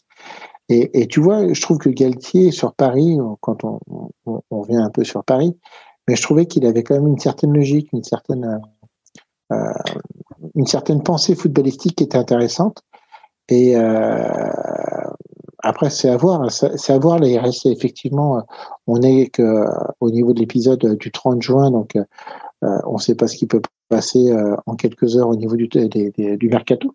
S'ils arrivent à récupérer Ziyech et, et Skriniar, ça peut changer véritablement toute la, et, toute la phase de Paris et un jeune milieu de terrain, euh, Johan oui. Bakayoko de, du PSV apparemment. Mais c'est pareil, c'est-à-dire pourquoi est-ce que tu prends? Est-ce que tu... le problème c'est que c'est pareil, c'est-à-dire qu'à un moment donné, moi je veux bien les joueurs qui réussissent pas et tout, mais tu leur donnes plus le temps en fait. Tu prends des joueurs, tu, tu vas empiler tes joueurs, ils vont faire trois quatre matchs. Je veux dire, tu les changes de championnat, tu les changes de, enfin, c'est quand même, enfin, c'est quand même que des êtres humains quelque part. Tu as le droit d'avoir une sorte de, de, de, Puis en plus, ce sont des et, remplaçants. Et encore, comparé à la NBA, euh, le foot, on est presque gentil avec les mecs. Hein. bah, la, la, la, la, NBA, la, la NBA c'est les bouts de viande, hein. c'est même pas des, des humains. Hein. C'est ah, c'est un morceau de papier, c'est un contrat. Euh, ah ouais, clairement. Donc, euh, mais, mais c'est ça, c'est-à-dire que tu, euh, c'est ça, c'est ce qui nous manque, nous, je trouve, euh, au niveau de certaines équipes, c'est vraiment cette vision-là. Et un peu Paris, je trouve que Galtier c'est une bonne une bonne pioche. Moi, je suis pas forcément. Euh, j'attends de voir. Hein, j'attends de voir la deuxième partie de saison. Je suis pas. Mais euh... on, on, reviendra peut-être sur une défense à trois, dire que quand si t'as Kimpembe qui revient et que t'as Skriniar qui est là, tu te retrouves euh, avec pas mal de monde. Euh, et t'as doublé tous tes postes derrière tu as doublé tous tes postes derrière et tu peux te permettre d'avoir cette fameuse défense à trois de pistons sur le côté. Et je pense que ce qui irait beaucoup plus à, à, Paris. Ce qui, ce qui avait, ce qui avait mis aussi du plomb dans l'aile à cette, euh, à cette tactique, c'est les sorties de Mbappé euh, qui voulait pas jouer euh, entre guillemets pivot. Il voulait, il veut pas jouer euh, neuf, mais, neuf axial. Mais c'est pas, c'est pas neuf axial. C'est ça le problème, c'est qu'il a raison. Mais oui, mais le, le problème, c'est qu'en dans, dans, ce, dans ce schéma, alors sauf si tu inversais, tu mettais deux devant et avec un milieu euh, derrière, enfin c'est c'est vrai que ça reste euh, assez compliqué aussi. Moi, moi, lui, lui, il voulait jouer avec lui, pourquoi pas euh, jouer en axial, mais il voulait avec un neuf. Sauf que mais... ce fameux neuf, finalement, tu l'as fait partir euh, à Galatasaray euh, pour alléger. Bon, je vais faire mon Christophe. Je vais dire que c'est on a déjà parlé de Paris, donc euh, on va pas, on va pas recommencer. Juste, juste, pour Paris, le, pour moi, le coup qui aurait été vraiment été parfait pour Paris pour la deuxième partie de saison, c'est d'aller prendre un Lukaku et euh, tu le fous à côté, tu le fous à côté de, de Mbappé en deux attaquants. Derrière, tu fais, euh, tu mets euh, Messi parce que je trouve que Messi en numéro 10 maintenant c'est son poste. Et Neymar, tu le fous sur le banc. Et, euh, et là, par bah, contre, tu le vends plutôt dans le. Bah, qui veut l'acheter? Moi, moi, tu vois, Barcelone, ils sont fous de lui. Euh, non, moi, sur la sur l'activité, je préfère Neymar sur le sur le terrain que que, que Messi. Hein. Parce que euh, hier, l'équipe fait, euh, fait, fait un match de de Meme. Sauf il y en a un qui émerge de la de la seconde mi-temps. Il s'appelle Neymar. Hein, sur sur le match. Les autres, mais ils sont mais cataclysmiques quoi. Et après, Donc, ils ont joué la Coupe du Monde en hiver, c'est pareil on, je pense qu'il. Après, c'est, on, on, on, pourrait en parler un peu plus de manière plus large. C'est vrai que c'est assez compliqué pour les très grosses cylindrées. Euh, tu prends le Real, je crois qu'il doit faire 0-0 contre la Real Sociedad hier. Va, le, le Bayern qui fait euh, qui fait deux matchs nuls d'affilée pour sa reprise de championnat. City qui qui gagne contre Tottenham, mais sinon ça a été, ils ont eu des, des matchs assez compliqués, surtout qu'ils doivent enchaîner avec euh, avec la FA Cup euh, où bah là de toute façon ils ont été éliminés, il me semble. Non, ils ont gagné face à Arsenal. Ils sont ils sont passés. Mais c'est Liverpool qui a été éliminé. Oui, et puis euh, le Stade Rennais aussi qui a perdu à Lorient. Donc les grosses ah équipes bah, ont bravo, du mal. À... Bravo les Bretons. Rennes qui va d'ailleurs signer euh, le latéral de Tottenham, Jared Spence, normalement. En prêt. Qui ça? Jared Spence, jeune latéral de 21 ans de. Ah, à Lorient, pas à Rennes. Non, non, à Rennes. À Rennes, à Rennes. Euh, Jet Spence, pardon. Ah, bah, j'ai pas vu. Ah, ah j'ai pas vu ça. Tout à l'heure. Il faut suivre. Ah, bah, je sais pas. moi, je suis, mais. Non, c'est. Déjà, ah, mais déjà, on essaie de. Là, il y a Everton qui veut nous acheter euh, sous les manas. Donc. Euh... Mais oui, prêt jusqu'à la fin de saison pour Jet Spence, latéral droit, piston droit de 22 ans. Et c'est officiel, vous allez véritablement jouer avec des U15 Lyon, euh, parce que euh, Jeff Renadelaide a signé avec 3. Hein. Oui, ben, enfin, Jeff Renadelaide, il n'a pas le niveau pour jouer en Ligue 1, alors on le, on le prête à 3. Euh. non, mais je veux dire, il, part, il part en vacances à 3, l'autre, le pauvre, il passait de Séville en une semaine à 3. c'est dur. Non, mais... apparemment parce que ce serait alors j'ai pas vu passer l'info, mais le, Traoré serait blessé un mois. Euh, donc euh, arrière droit, euh, voilà. Et puis il faut anticiper parce que lui normalement il est en fin de contrat, la fin de saison, non? Oui. Mais on lui a pas toujours pas proposé de prolongation. Je sais pas, je comprends pas cette histoire. C'est quand même le meilleur latéral droit de la Ligue 1 pour moi personnellement. Enfin. Ah, mais parce qu'il non mais sérieusement. Non. Il faut, faut peut-être pas abuser non plus. Bah si. Malo, Malo Gusto est quand même pas mal.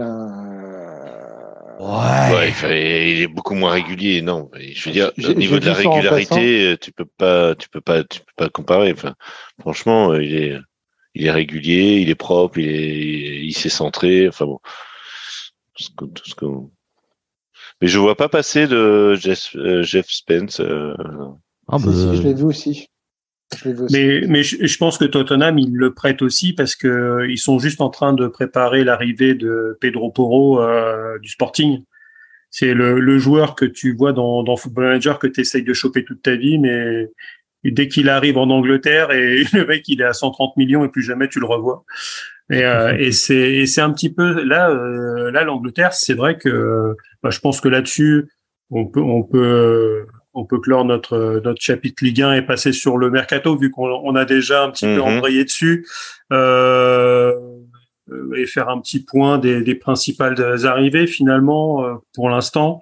Là, on, on, va commencer Ligue 1, mais je pense que très rapidement. Euh, on va aller vers l'Angleterre parce que là c'est un feu d'artifice. Hein. Je pense qu'on on a on a quand même rarement vu ça. Alors ça peut s'expliquer côté Angleterre euh, par le fait qu'il y a des très grosses cylindrées qui sont un peu éloignées de, des quatre places qualificatives pour la Ligue des Champions, en espérant peut-être que tu es un cinquième club qui soit pas dedans et qui, euh, qui aille jusqu'au bout, soit en, en Europa League, soit, soit en Ligue des Champions pour récupérer la place.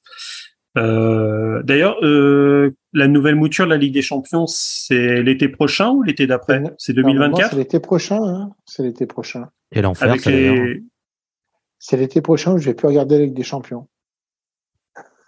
Ouais, c'est vrai que ça va être difficilement compréhensible hein, parce que heureusement qu'il y a Football Manager qui me prépare, mais sinon, euh, ouais, c'est c'est quand même assez bizarre. Ah bah, mais ça sera la même, ça sera la même chose pour l'Europa League d'ailleurs. Hein. Ouais, ouais, mais pour les trois, hein, les trois compétitions. Ouais. Ça va être un enfer. Mais là, ils sont en train de, ils sont en train de se savonner la planche euh, au niveau du foot. Euh, ils se rendent pas compte l'UEFA parce que ils vont perdre les gens, mais complètement. Euh, euh Le match, les, on, on, peut penser ce qu'on veut de, de, la formule actuelle sur le fait qu'il est peut-être pas assez de petits clubs, qu'il y ait trop de clubs et tout, mais la formule est quand même plutôt lisible. T'as une, poule, une poule de quatre, euh, t'as trois, t'as six matchs quelque part, t'as les trois matchs aller-retour. Euh, tu, euh, c'est simple, les deux premiers sont qualifiés et tout. Là, ça va être des micmacs, des machins. Les gens vont rien comprendre. C'est, euh, ils sont en train de faire du rugby. Hein. Euh, bah, finalement, c'est assez simple à comprendre. Ça va être, ça va être neuf matchs. Le truc, c'est que tu, tu vas pas avoir de neuf ou dix, ouais neuf. Euh, tu vas pas avoir de match aller-retour. Donc finalement, si tu as un calendrier un petit peu sympa, c'est que tu reçois les gros et que tu vas chez les, les plus petits euh, à l'extérieur, c'est sûr que tu vas avoir des, euh, des gens qui vont qui vont se plaindre des calendriers quoi. Et ah, bah, mais Alors, je sais pas comment du tout il va être fabriqué le calendrier parce que ça va être deux grosses poules avec 12 euh, milliards de clubs où tu as les finalement les huit premiers qui iront directement en huitième, tu as les huit suivants euh, ou qui ou 16 qui vont se rencontrer pour faire des espèces de 16e de, de finale. Enfin bref, ça va être, c'est un espèce de, de micmac. mais, c'est ouais, pas... comme les sports américains quand tu regardes les, les ce qu'on appelle les ligues fermées au niveau des États-Unis. T'as jamais le même, t'as jamais le même championnat d'une année sur l'autre. Quand tu suis la NFL, euh, tu euh, pas les équipes se rencontrent pas toutes euh, au moins une fois dans l'année. c'est vraiment des selon les selon les poules, selon les situations géographiques et selon les classements, c'est un merdier sans nom. Et tu t'aperçois qu'il y a des, des, des, équipes qui peuvent se qualifier en finale en ayant un parcours pas forcément des plus compliqués, et alors que d'autres vont, vont galérer jusqu'au bout. Et, euh, et ça, c'est déjà un peu intégré. Nous, en, en Europe, c'est c'est quelque part, c'est autre chose qu'on. Bah, t'as que la NFL qui est comme ça, parce qu'après, les sur les trois autres euh, gros sports américains, euh, bah, t'as la saison régulière où les, les, les clubs sont. Ah, le, le baseball, c'est encore pire parce que euh, eux, ils, font, 162 euh, matchs. Ils font 162 matchs. Mais quand tu regardes, en fait, il y a des fois, tu peux avoir 18 euh, matchs contre une équipe et tu peux en avoir que deux, euh, deux confrontations face à, face à des équipes, pas forcément, enfin, d'une autre conférence. Ben, ça, mais ça, le, hockey et le basket, c'est assez simple, c'est que finalement, normalement, contre les, les équipes de la de l'autre conférence, je crois que tu as juste un aller-retour. Tu, tu reçois et tu vas là-bas. Pas, forcément, pas euh, forcément. Et en basket, bah, basket, il y a que les équipes de ta conférence, enfin de ta division, où tu les rencontres quatre fois. Euh, après, tu vas aller, tu vas rencontrer les autres équipes de la division de ta conférence trois fois, et tu vas rencontrer les, les gens d'en face euh, une deux fois. Une deux fois. Deux fois. Tu as, forcément un aller-retour, mais c'est pour ça que tu as, 82 matchs. Bon, bref mais, nous nous écartons. mais mais c'est mais c'est des euh, des systèmes c'est des systèmes qui vont être incompréhensibles où ils vont perdre le téléspectateur. Euh, et après, effectivement, alors les gens vont dire ah bah oui, mais pour les phases finales, c'est formidable et tout, mais euh, sauf que tu te seras ramassé des purges que tu n'auras jamais rien compris. Et euh, au bout d'un moment, moi, tu vas plus, moi, je vais plus regarder quoi. Je préfère autant parce que enfin le truc côté incompréhensible, enfin c'est plus le calendrier qui sera qui sera compliqué parce qu'après euh, on va dire que as une fois que le calendrier est établi, on dit bah tu rencontres euh, l'Inter, tu vas aller euh, à City, tu vas recevoir Liverpool, tu vas te déplacer au, au Bernabeu, voilà, les gens ils vont juste ils vont juste voir ça et, entre temps tu auras, des des clubs Bruges, des Copenhague, euh, des Göteborg euh, qui qui vont qui vont popper euh, de, de temps en temps avec avec normalement un peu plus de, de clubs venant de l'extérieur. Mais voilà, ça ça va être ça. Bon après ça, ça sera sur la lisibilité, c'est sûr c'est c'est plus simple actuellement, mais bon. mais, on va dire que l'UFA a, le même euh, principe dans la tête que la FIFA, c'est-à-dire qu'il faut augmenter le nombre de matchs pour vendre plus cher nos, nos droits télé. Et c'est ce qu'ils ont réussi, hein, parce que Canal Plus a quand même euh, payé assez cher les, les, la, prochaine mouture. Donc euh, bon. Allez, on revient sur nos sur nos quoique finalement c'est c'est un petit peu lié avec euh, avec l'aspect financier.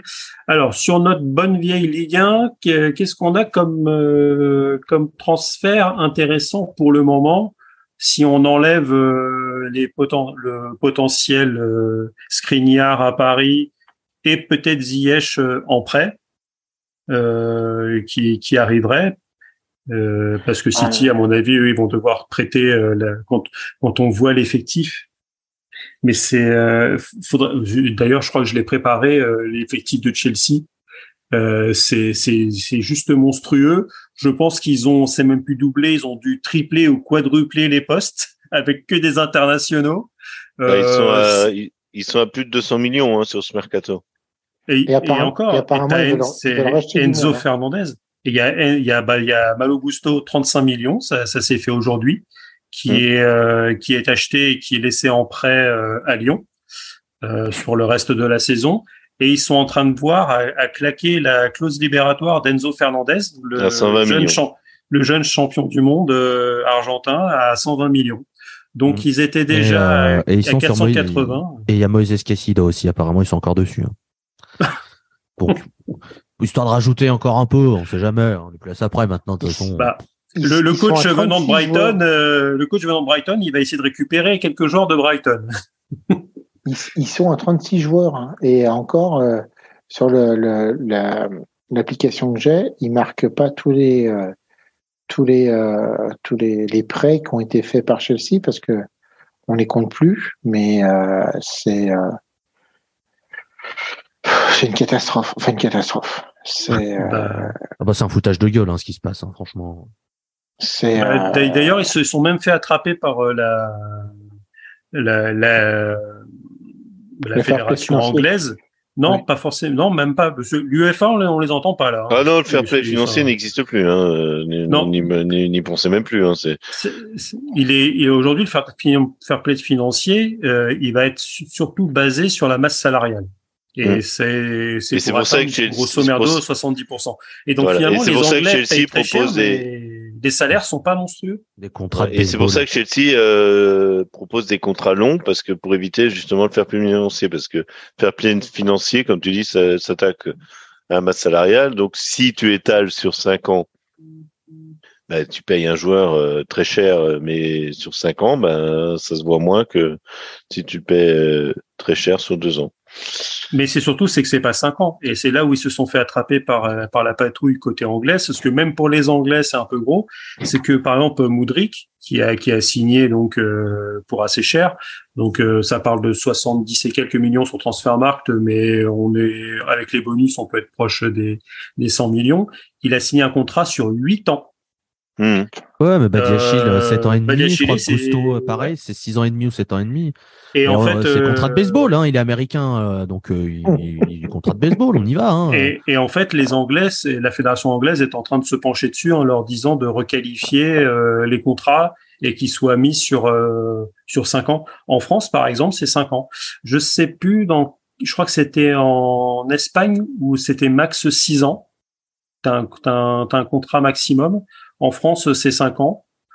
Euh, justement, tu avais Paris qui s'était un petit peu plaint de, de ça, disant que c'était aussi, euh, ça fait partie des, des choses, hors le- hormis la fiscalité euh, qui, qui matraque euh, les clubs français et qui font qu'ils ont des masses salariales qui sont deux fois supérieures. euh, bah, Qui- qu'ils la attaquent masse- euh, ouais mais qu'ils la- la- euh, la- la- ah, mais ça, c'est c'est l'Europe. Là, pour le coup, tu peux pas faire grand-chose. C'est T'as la fédération euh, italienne qui fait passer des qui fait passer des lois pour euh, pour faire bénéficier à leur club. Est-ce que Hmm. tu vois franchement une, un gouvernement français faire passer des lois pour que ces putains de millionnaires qui tapent dans un ballon, euh, on leur fasse des cadeaux? Je ne pense pas. Actuellement, où on essaie de faire passer des des, des réformes qui peuvent être plus ou moins douloureuses que, que les gens acceptent facilement. Euh, mais bon, ça c'est notre côté. On, on aime bien couper la, la tête des nobles et tout, donc euh, surtout donc ceux qui ont de l'argent encore plus. Mais euh, on n'aime pas, voilà, on c'est- n'aime pas le succès en France Mais non. Il faut que ça ruisselle un Euh, peu, ça fait du bien. Bah, dans un sens, euh, essaye de discuter avec des gens et demander euh, qu'ils te donnent leur salaire. Dans certaines, dans certains pays, ça pose aucun problème. En France, euh, c'est après, tabou. après, ap- après c'est c'est quelque chose, c'est une, une, comment est-ce que je veux dire ça? C'est une, une vision qui est totalement différente euh, au niveau, euh, au niveau de la conception de même, ne serait-ce que de la société, c'est encore différent. C'est, Voilà, c'est ça. C'est- Ah oui. c'est, euh, mais, mais, Mais, après, tu demandes à un euh, Américain qui, qui gagne rien, euh, il va il va pas te dire ce qu'il gagne ou il va te mentir. Donc euh, c'est- c'est- c'est les Américains qui gagnent bien leur vie qui vont te dire ah je fais 100 000 dollars par an. Ah, super, ça m'intéresse vachement euh, vieux. Enfin, Mais c'est- c'est- c'est ça, ça veut vraiment- rien dire. c'est vraiment une autre mentalité. Mais c'est, c'est vrai que c'est. euh, Oui non. Mais après, pour en revenir, mais pour en revenir au niveau des transferts, euh, des transferts de euh, d'anglais aussi, il faut pas oublier que les euh, les contrats télé sont complètement euh, hallucinants et que le dernier du championnat anglais touche plus que euh, il me semble le champion italien et voire Bah, même il, tou- il- il touche plus que- voire il touche plus que Paris, oui. Donc c'est vrai que la, la puissance financière de Chelsea, quelque part, en plus avec la vente et le rachat du euh, le rachat du club par le, le consortium, euh, c'est américain le, Chelsea. Oui. Bah, c'est les Américains qui ont racheté. Ouais. Mais euh, moi, j'ai noté un truc, c'est euh, à propos de ça, à propos du mercato, c'est le club de Nottingham Forest, bon, qui est pas l'année dernière, hein, qui, est, qui est monté cette année, et qui a depuis en deux mercato, qui a recruté 26 joueurs. 26 joueurs pour un total de 182 millions d'euros. À côté de ça, euh, non, pour ce mercato, 180, enfin pour les deux mercatos, 182 millions d'euros. À côté de ça, au CR, euh, le mercato là, c'est 3,75 millions. Enfin, en parlant, comparant euh, ce qui compare. Ah bah attends, nous, il fallait qu'on les poules aussi. c'est. Non, mais voilà, mais mais en même temps, je me, c'est c'est les Anglais. Euh, L'argent, enfin, les, les, droits télé, euh, ils sont pas, ils ont pas volé. Ah non, non, mais, mais, non, non, mais alors. Euh, non, non, mais ce que souvent on dit, ouais, ouais, voilà, mais après. C'est surévalué. C'est surévalué. Ah bah, c'est surévalué, c'est voilà, c'est vendu, euh, à des milliards de, à des milliards de, de, livres ou de dollars comme on veut, mais c'est vendu. Et, mais après, mais après, et, et au moins ils redistribuent, on redistribue, euh, voilà, euh, d'une manière après, plus ou moins équitable. Tu peux, mais... tu, tu peux toujours te poser la question, par exemple Chelsea qui qui euh, qui, vendent, qui achètent euh, plus de 500 millions. Alors tu peux dire oui, mais mais regarde en fait ce qu'ils achètent. Alors tu tu peux voir, mais euh, à un moment donné, le foot se joue à 11. Mm t'as beau essayer d'acheter autant de joueurs que tu veux, là tu as 36 joueurs au niveau de ton effectif, ils sont toujours dixièmes. C'est pareil, acheter des joueurs pour acheter des joueurs. Est-ce que est-ce que c'est la bonne solution maintenant? Euh, Est-ce que euh, parce que les joueurs qui vont tous arriver, il faut voir ce qu'ils ont acheté au mois de septembre. On s'aperçoit par exemple qu'en défense centrale, il y a Wesley Fofana qui est blessé, mais qui va revenir et tout. Ça va au bout d'un moment. Euh, ils ont beau signer des, des gros contrats au niveau des joueurs et tout, mais les joueurs, ils ont envie de jouer. Euh, je veux dire, tu peux pas, t'as que bah, 20 équipes au niveau du championnat. Donc, à un moment donné, ça va coincer. Les joueurs vont préférer bah, bien sûr. partir peut-être faire un contrat d'un ou deux ans, mettre un peu d'argent de côté et euh, repartir après dans un autre club, un Italien, un Français, euh, un Allemand, pour se dire bah euh, bon, je me suis mis un peu du gras de côté, j'en ai profité et maintenant je vais pouvoir refaire ce que j'aime avec une équipe ouais, soit du haut de tableau. Le, le, le, problème de Chelsea pour moi, c'est que déjà leur recrutement il a aucun sens parce qu'ils ont empilé des bah, joueurs offensifs. Non, mais surtout, quel est le message que tu envoies aux autres Déjà, tu as des joueurs que tu as déjà Chelsea l'effectif qu'ils ont c'est quand même pas euh, c'est pas loin cuiseau quoi ils ont déjà un effectif qui est très solide on ne critique pas le statut de Bram attention hein. non bah t'attaques là attention t'attaques du sacré mon bonhomme Respect sur Laurent Cuiseau, c'est pas ce que je dis. Ouais, du moment que tu, dis, euh, tu, dis pas de mal de Guignon, ça c'est plus, plus important. Euh, tu restes mon copain. mais bah, je connais le FC Guignon, hein, attention, je connais son histoire. ce, que je, ce que je veux dire, c'est que du coup, ils font un recrutement où ils empilent des joueurs, les autres clubs, par exemple, qui voient ça, s'ils sont pas trop cons, ils se disent, OK, on va attendre six mois. Dans six mois, c'est le bordel parce que chaque joueur a son ego et c'est bien logique. Mmh. Chaque joueur a envie de jouer, c'est normal. Quand mmh. tu vas dans un club, euh, je pense que principalement, tu as envie de jouer au foot. Alors, je dis pas qu'il y en a certains qui euh, sont très contents de prendre un salaire et de juste courir à l'entraînement. C'est pas très grave si ça doit exister, mais je pense que la majorité, ils jouent dans un grand club, ils ont envie d'être dans un grand club, tu vois. Je pense qu'il y a énormément de clubs, ils vont suivre ça, ils vont arriver avec des offres qui vont être complètement sous-cotées par rapport aux valeurs des joueurs en disant, moi, je m'en fous. Moi, je vous propose ça. Après, vous le gardez. Et si tu gardes un effectif avec des joueurs qui vont être mécontents, ça va foutre un bordel. Tout Chelsea qu'ils ont, ils vont être obligés de vendre. Et les gens, ils savent très bien qu'ils ont plein, beaucoup d'argent. Donc, ça va créer un truc, une espèce de jeu vicieux où euh, Chelsea va sûrement vouloir dégager des joueurs parce qu'ils vont avoir un effectif beaucoup trop important les clubs vont se dire, bah, euh, c'est votre problème, hein, c'est vous qui avez voulu, nous on propose ça, après euh, vous prenez, vous prenez pas, et ça va créer un jeu de dupe terrible pendant pendant pendant quelques mercato parce que ça va être ça va être que ça. Et Chelsea, euh, c'est un coup cet été, ils vont débarquer, ils vont acheter six défenseurs pour 400 millions, trois gardiens pour 200 millions, et après on va faire bon, bah maintenant on fait quoi? Mais ça va ça va ça va ça va chambouler pendant un moment parce que Là, pour le moment, c'est n'importe quoi ce qu'ils font. Ils lancent des dés. Hein, là. Mais, regarde, regarde ce qui se passe avec euh, Paris et Ziyech. S'ils arrivent à récupérer. Bon, je suis pas forcément pro-parisien, mais si Paris arrive à récupérer Ziyech en prêt pour six mois sur justement sur un poste qui lui, qui, qui leur manque, tu peux dire c'est tout bénéf pour Paris par l'intermédiaire de Chelsea, quoi. Par l'intermédiaire de. Et il y a Jorginho qui irait à Arsenal aussi. Oh, putain. Euh, Arsenal, ils sont en train d'ajuster leur euh, leur effectif. Leur effectif. Euh. en tout cas, ils portent pas trop rigueur, hein, puisqu'ils se sont fait piquer Moudric sous le sous le nez. Et ça, oh, ils continuent à faire affaire. Hein. Bah, c'est franchement, c'est la meilleure chose qui leur soit arrivée qu'ils aient pas Moudric. Ouais. Franchement, tu te retrouves à faire entre guillemets un pari. Alors peut-être que Modric est un super attaquant, c'est pas ce que je dis. Mais tu te retrouves, tu as déjà en fait ton attaque de fait. Plutôt que de prendre un mec où tu sais pas s'il va euh, s'adapter dans ton 11, dans ton système de jeu, tu vas chercher un mec pour limite deux, deux voire trois fois moins cher, qui connaît très bien le championnat, qui a déjà marqué, qui sera, qui aura beaucoup moins d'ego qu'un jeune de 20 ans qui arrive avec euh, l'étiquette de jeune pépite. Moi, je, franchement, c'est super qu'ils prennent Trossard. Et derrière, tu as t'as le budget que tu voulais mettre sur Moudric, t'en mets une partie sur Trossard et derrière tu peux aller chercher d'autres joueurs pour compléter un peu plus ton effectif et être un peu plus large en termes de rotation. Franchement, c'est tout bénef. Pour le moment, moi je trouve que c'est la meilleure chose qui doit soit arriver, c'est pas de faire Moudric. Ouais. Ah oui, bah, moi, je suis très content que Moudric soit parti, tiens, parce que je vais aller à Varsovie euh, au mois de février. Et je suis très content qu'ils aient qu'ils soient pas sur le terrain. Euh, voilà.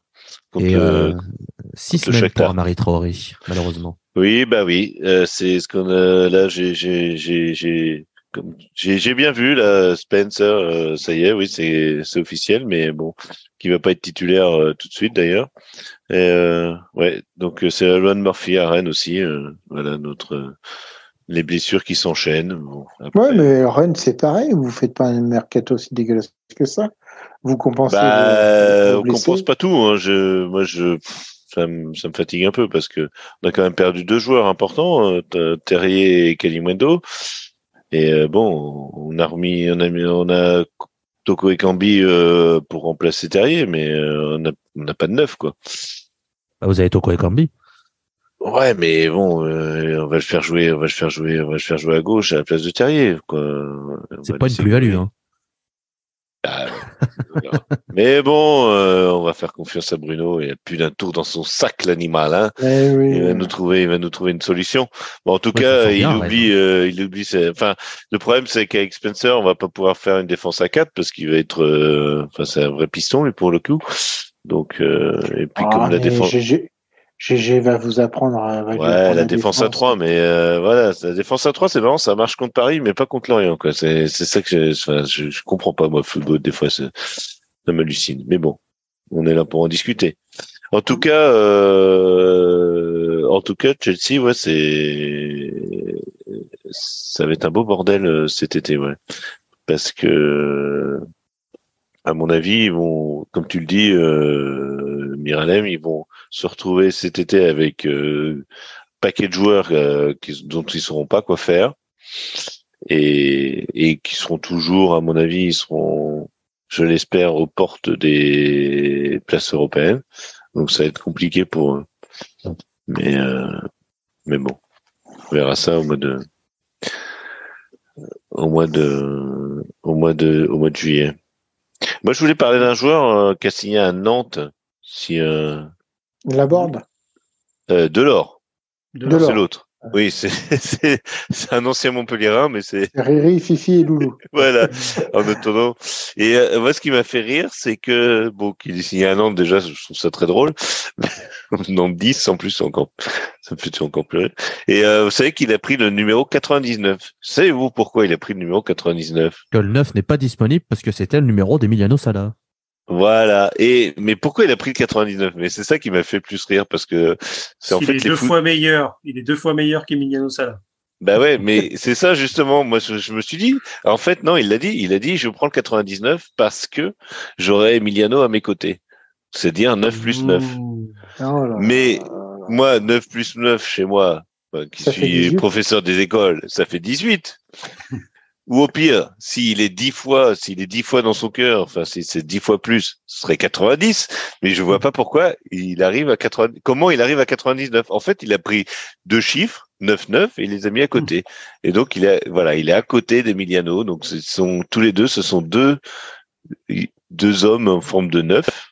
Et non pas d'œuf, mais de neuf. Et donc voilà, il a, c'est pour ça qu'il a il pris le 99. Il aurait pu prendre 98, hein, le, le numéro 9 pour Emiliano Sala et, euh, et le numéro 8 pour le petit Grégory. euh, deux, euh, deux personnes euh, malheureusement un peu inondées.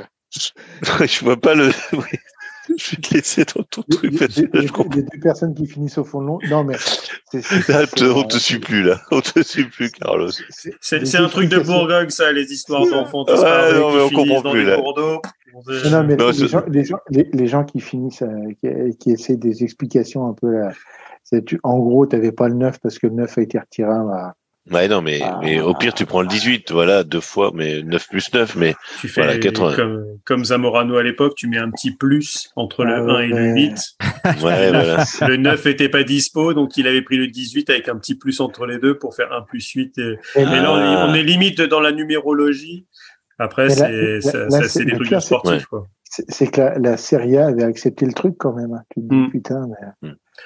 du C'est- moment qu'il c'est- prend pas le c'est- c'est- 88, moi, c'est tout ce qui me, voilà. Comme Euh, Tolisso. c'est les joueurs avec le numéro 88. euh, D'ailleurs, il y avait un joueur lyonnais, je sais plus lequel, qui avait, Ouais, Corentin, bien sûr. ouais, voilà, qui avait pris Oh. 88, mais c'était même pas son année de naissance. Euh, Tu lui dis, mais quel gamin, là. euh, Bah, il est à. Lyon, hein, il, sa- il, sait, il sait d'où il vient. hein, donc, bon, euh, Moi, je faut dirais pas ça. hein, Je vais pas, je vais pas faire d'amalgame. Hein, je suis en Autriche.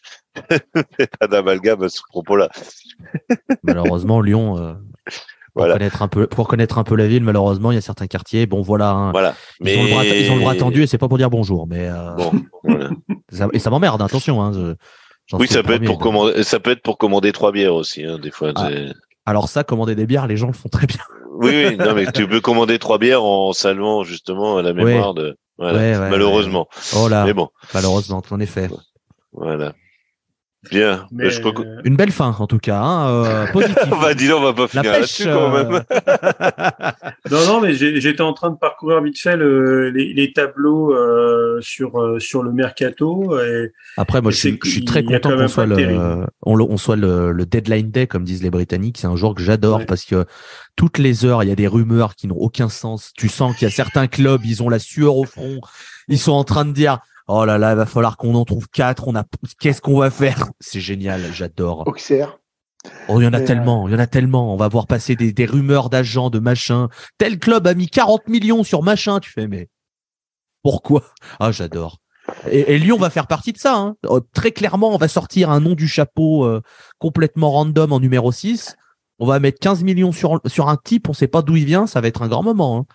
Mais je, Et- je, je suis déjà prêt. mais d'ailleurs, c'est ça en fait. C'est parce qu'ils ils ont déjà pris le, leur- le mec d'Erenven. Euh, alors, je, je m'y connais peut-être pas forcément trop en foot, Armin Sarr. mais c'était la, ah, mais je- la première fois que j'en entendais parler. Et euh, c'est, euh, c'est- je me dis déjà, c'est un premier move, quoi. Ah oui, Mais c'est fait. Euh, ouais, c'est fait, signé, Ah oui, officialisé, c'est- ouais. Et il y a le Brésilien de Botafogo qui est déjà à Lyon, donc ils vont l'annoncer demain. Ou... Et, ça- et apparemment, Botafogo était pas content parce que, en fait, c'est Textor qui l'a pris sous la, il a dit, toi, tu viens, il faut que, il faut qu'on fasse le nombre à Lyon. Donc, Botafogo était vraiment pas content, mais, euh, Textor Ils sont déjà pas contents parce qu'ils ils, ils payent pas les Ils sont salaires. déjà pas payés, oui. Ça, c'est autre chose. Mais c'est vrai que par contre, je savais pas, c'était pour TT. Parce que quand j'étais sur le sur les transferts euh, de la Premier League, ils mettaient euh, du Shakhtar Donetsk vers vers Leicester.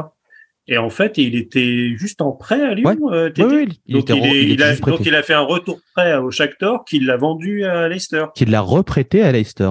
ah, qu'il a reprêté. Oh Ah là. Il l'a prêté, ouais, ouais. Donc, euh, bon. Ça, c'est pareil. Je comprends pas, par exemple, pourquoi Lyon n'a pas pris l'été dernier. Parce qu'on n'avait je- pas l'argent. Il Non, demandait tu euh, déconnes. 20, 25 millions, je crois, euh, chaque fois, un truc comme ça. Et on n'avait pas 20. entendu 18. C'est déjà trop. hein. Il n'y avait pas de, il y avait- pas de quoi mettre 18 millions sur TT. hein. Si- si- sinon, euh, il partait directement. hein. Mais il n'y avait pas. Les recrues qu'on fait, on fait Tolisso et euh, Lacazette qui sont libres de tout contrat et euh, et alors grand micmac ça aussi. Euh, quand Textor arrive et qu'il promet tant d'argent, machin et tout, en fait, de- une partie de cet argent est déjà partie dans les primes de signature de Lacazette et de Tolisso. Habile. Hmm. Bon, bon montage, ça encore. hein. Euh, donc euh, oui, non, mais il y, avait pas assez, donc on l'a gardé en prêt en espérant que sur une magouille, un truc comme ça, on avait- on n'avait pas de quoi, on n'avait pas de quoi. Donc c'est pour ça qu'on n'a pas pu l'acheter. Ils ont espéré, ils, ont- ils se sont dit peut-être sur un. Mais non, non, Bien entendu. non, ouais, non, ça s'est pas fait. Donc c'est pour ça que. gé- Généralement, le Shakhtar, ouais, euh, les malentendus, ils connaissent pas quoi. Dire, Ah, euh, eh ben Sofiane Bouffal, euh, on en parlait tout à l'heure avec Ah. Angers, euh, Qatar, du coup. Ah, Putain. ah ouais, donc euh, bon, euh, ouais, Angers, oui, pour le coup, ils sont, ils soldent Ah bah, la boutique. Ah ouais, c'est bon. euh, on prend l'argent et on verra, hein, après. Hein. Parce que finalement, Unai, c'est 8 millions. On, on 10 parlait de bonus 15 tout à compris, ouais. 10 Ouais. bonus compris, apparemment, ouais. Et donc, ouais. Bouffal, il va à Al Rayyan, l'ancien club de Laurent Blanc. Il Ok. ne veut pas les rejoindre. Bon. Ah ben non, mais euh, Rudy Garcia, c'est la- l'Arabie Saoudite. Il a, il a Avec- Cristiano Ronaldo, Eh oui. qu'il a déjà engueulé, apparemment.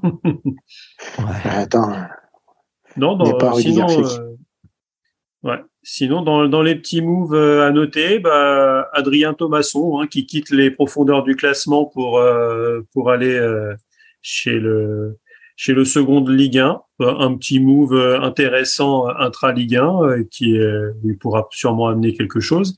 Même si pour Lens, à mon avis, ça sera quand même assez compliqué de, rester là-haut, parce que les, équipes commencent à comprendre comment comment ils jouent, donc euh, ça va être difficile. Hein, euh, ils ont joué contre trois équipes qui étaient pas forcément top classées tu fais 4 points sur 9, euh, bon, c'est quand même pas folichon.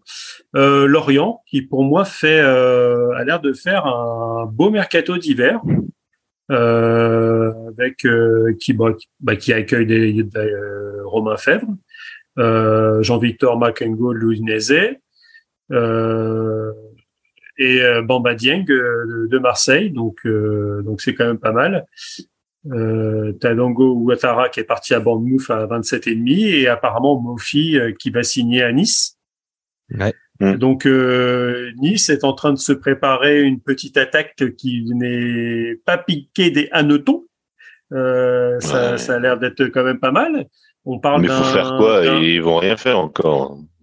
Ben, ça fait partie des Ouais, mais ça fait partie des clubs justement qui sont un petit peu à la traîne. Ils sont avec euh, Digard sur une euh, depuis qu'il a remplacé Fabre qui qui fait qui fait des, des bons petits matchs. Euh, il gagne 1-0 euh, hier contre Lille. On va dire peut-être contre le cours du jeu parce que si Lille est un petit peu meilleur, euh, ça doit ça doit mener à la mi-temps quand même. Et derrière, bah, tu te fais contrer et tu, tu perds 1-0. Mais euh, en tout cas, ils mettent ils mettent du cœur c'est ça peut être intéressant. Euh, Nice, ça peut ça peut être euh, dangereux à jouer. Et finalement, c'est est-ce que c'est pas là aussi une bonne surprise au niveau de la Ligue 1, c'est que alors normalement derrière Paris qui est intouchable, mais bon avec euh, avec des gars qui sont qui ont toujours la tête en vacances ou qui réclament encore des jours de congé alors qu'ils se bougent pas sur le terrain, euh, ça c'est autre chose. Donc euh, ça va quand même pousser largement et c'est et même un petit peu plus loin, c'est que les deux affrontements contre Marseille qui va y avoir euh, là en février, il y a quand même beaucoup de supporters qui commencent à se dire que Paris va s'en prendre une belle sur lui sur l'un des deux matchs et je, je fais partie de ces gens-là. je pense que si on, on, on se prend un 3 ou 4-0 au Vélodrome, de toute façon après même pour aller plus loin, si euh, étant donné que Deschamps a resigné euh, pour, pour la France, autant dire que Zizou est libre. Si Galtier se fait un mois de février dégueulasse et qu'on se fait sortir le 8 mars par le Bayern, autant dire qu'à mon avis, il découvrira pas ce que c'est le printemps à Paris. Ça, c'est autre chose. Euh, sinon, Bah, c'est- qu'est-ce qu'on a de... C'est pas grave, il récupérera comme tous les coachs d'avant une très belle indemnité de licenciement et partira en vacances pépouze et puis voilà. Oui, ben, Je pense que je veux pas, voilà, hein, pas, Oui, on, pas, pas on de va triste. pas hein. pleurer. On va pas pleurer sur son sur son sort. Euh, côté Lyon, ben, on en a parlé avec euh, comme d'habitude euh, Florent da Silva qui est prêté. Hein. C'est bien dommage. D'ailleurs, ouais. Je me demande si un jour il aura sa chance à Lyon. Bon, après, on voit, qu'il est- on voit déjà qu'avec Cherki ils ont du mal. Alors En fait, alors, c'est- aussi pour ça que les supporters gueulent beaucoup, parce qu'ils, comme vous en parliez tout à l'heure, la formation, etc. En fait, les, les, les supporters lyonnais défendent pas spécialement la formation en mode tous nos joueurs sont des pépites, il faudrait faire un 11 full formation. Ils défendent plus le fait que quand on voit ce que font les joueurs sur le terrain qui sont présents, euh, tant qu'à qu'à être mauvais, mais les jeunes, en fait, c'est plutôt ce, ce, Et quand on voit les joueurs au milieu de terrain qu'on a, quand on voit ce que faisait euh, KTE, etc., tu te dis mais euh, mettez euh, Elarouche, mettez euh, Flo da Silva, mettez euh, Barcola. On sera peut-être pas forcément, euh, on sera peut-être pas forcément meilleur, mais on sera pas forcément moins bon que ce qu'il y a. Donne-leur du temps de jeu de toute façon. Et puis comme ça, si tu veux tellement d'argent, tu vends ces joueurs. Et après, bah là, et, bah là, tu seras content. Après, comme ça, tu mettras des joueurs qui t'ont rien coûté entre guillemets puisqu'ils sortent de la formation. Mais, oui. Mais euh, après, mais, mais après, le problème aussi, c'est que là, pour euh, un peu finir sur Lyon, les, euh, le souci aussi que les entraîneurs qui ont été pris à- après Genesio, alors Silvino, euh, ça a été euh, pas très très long, mais quelque part à partir de Rudy Garcia, c'est des joueurs, c'est des entraîneurs qui s'appuient sur des effectifs qui ont besoin d'expérience. Euh, là, on voit à nouveau Laurent Blanc qui euh, demande un arrière droit euh, d'expérience, euh, parce que même apparemment Malo Gusto, il trouvait qu'il était encore trop jeune. On dira rien de, du petit jeune, j'ai oublié son nom, de, de 17 ans qui venait du Havre, est Mendy. arrière droit. Voilà. Que j'ai trouvé, qui peut avoir des coups de génie, mais qui a encore. Il a 17 ans, hein. de- Mais, a mais c'est ça, mais il a 17 ans. Mais le problème, c'est que, euh, mais comme tu dis, c'est-à-dire que normalement, ça devrait être, si tu vois que tes joueurs sont pas assez bons, ben, vu que tu as une grosse formation, fais, fais-en profiter tes jeunes. Mais les entraîneurs qui prennent ne sont pas dans cette optique-là. Rudy Garcia, c'était ça. Euh, Peter Bosch, ah, pas trop. Et euh, alors, Laurent Blanc, peut-être un petit peu plus, mais en même temps, est-ce qu'il a d'autres choix à faire le, le repositionnement de Cherki est intéressant. Moi, Cherki, je, je trouvais que c'était euh, qu'il qu'il avait un, un, un gros potentiel de football, mais qu'il lâchait passer sa balle. Je trouvais que sur les derniers matchs, ça allait mieux, euh, qu'il était plus plus altruiste et qu'il arrivait plus à la lâcher intelligemment. Donc ça allait. euh, et peut-être que sa position préférentielle, c'est pareil, c'est 10, c'est pas sur un côté. Mm. Euh, Mais sa position préférentielle, c'est 10. Pour ceux qui suivent euh, Lyon, on peut te le confirmer, c'est que c'est pas du tout un joueur d'aile, c'est un 10 euh, qui doit être au cœur du jeu. Après, euh, euh, c'est le problème. Après, c'est le problème de l'Olympique lyonnais depuis 10 ans, c'est que ça fait 10 ans qu'il y a des entraîneurs qui disent bah, on va jouer avec des ailiers et ça fait 10 ans qu'on recrute que des 9 et des 10 qui C'est ça. Donc, Bah, Bah, Toko Willy, par exemple. Toko Ekambi, Willy. Toko, Oui. Toko Ekambi, c'est un mec qui doit jouer dans l'axe, on l'a mis sur l'aile. Kadewere, c'est un mec qui doit jouer dans l'axe, on l'a mis sur elle. Ryan Cherki, c'est un mec qui doit jouer dans l'axe, on l'a mis sur elle. Euh. Amin Gouiri, on l'a dégagé, ça c'est c'est un autre débat et j'ai envie de mourir. Euh, Barcola, ça c'est un vrai ailier par contre, et au moins il joue sur l'aile, mais on en a un. Et on avait Tété, on en avait deux. T'avais été, ouais, qui était excellent. On avait Moi, j'aimais donc là, euh, bon. Donc c'est, c'est, c'est- bref. C'est- bref. Tu vois, c'est bien de parler de l'OL euh, entre, entre, entre personnes. euh, euh, ça permet de lâcher un peu la pression, tu vois. De... Ouais, ouais, ouais, ouais. Non, mais c'est, c'est déprim- c'est déprimant, mais c'est comme ça, hein, de toute façon. euh.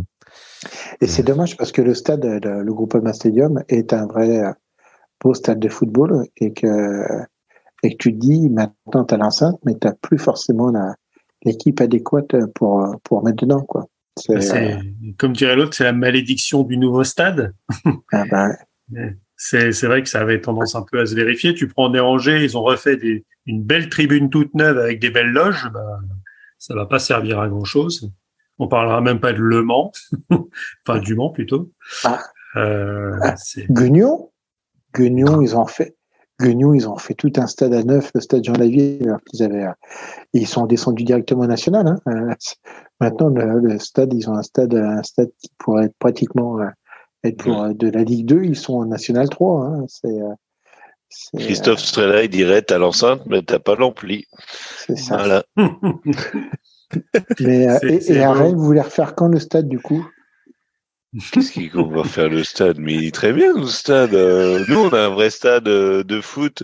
On a un vrai stade à l'anglaise. Euh, Qu'est-ce qu'il veut qu'on le refasse? Euh Je te taquine, calme-. Ah, tu me tu taquines. sais, vous, vous, faites comme tu tout le sais- monde. Si vous vous installez en haut et qu'il faut des, des revenus, euh, vous chercherez à agrandir le stade. Parce que c'est combien pour l'instant euh, le stade de la route de 25 000. l'Orient? 30 Alors, ça, ça a varié parce que. Alors, j'ai compris pourquoi. Parce qu'au départ, ça devait être euh, 30 000. Euh, 30 000 euh, extensible euh, Coupe d'Europe, je ne sais plus.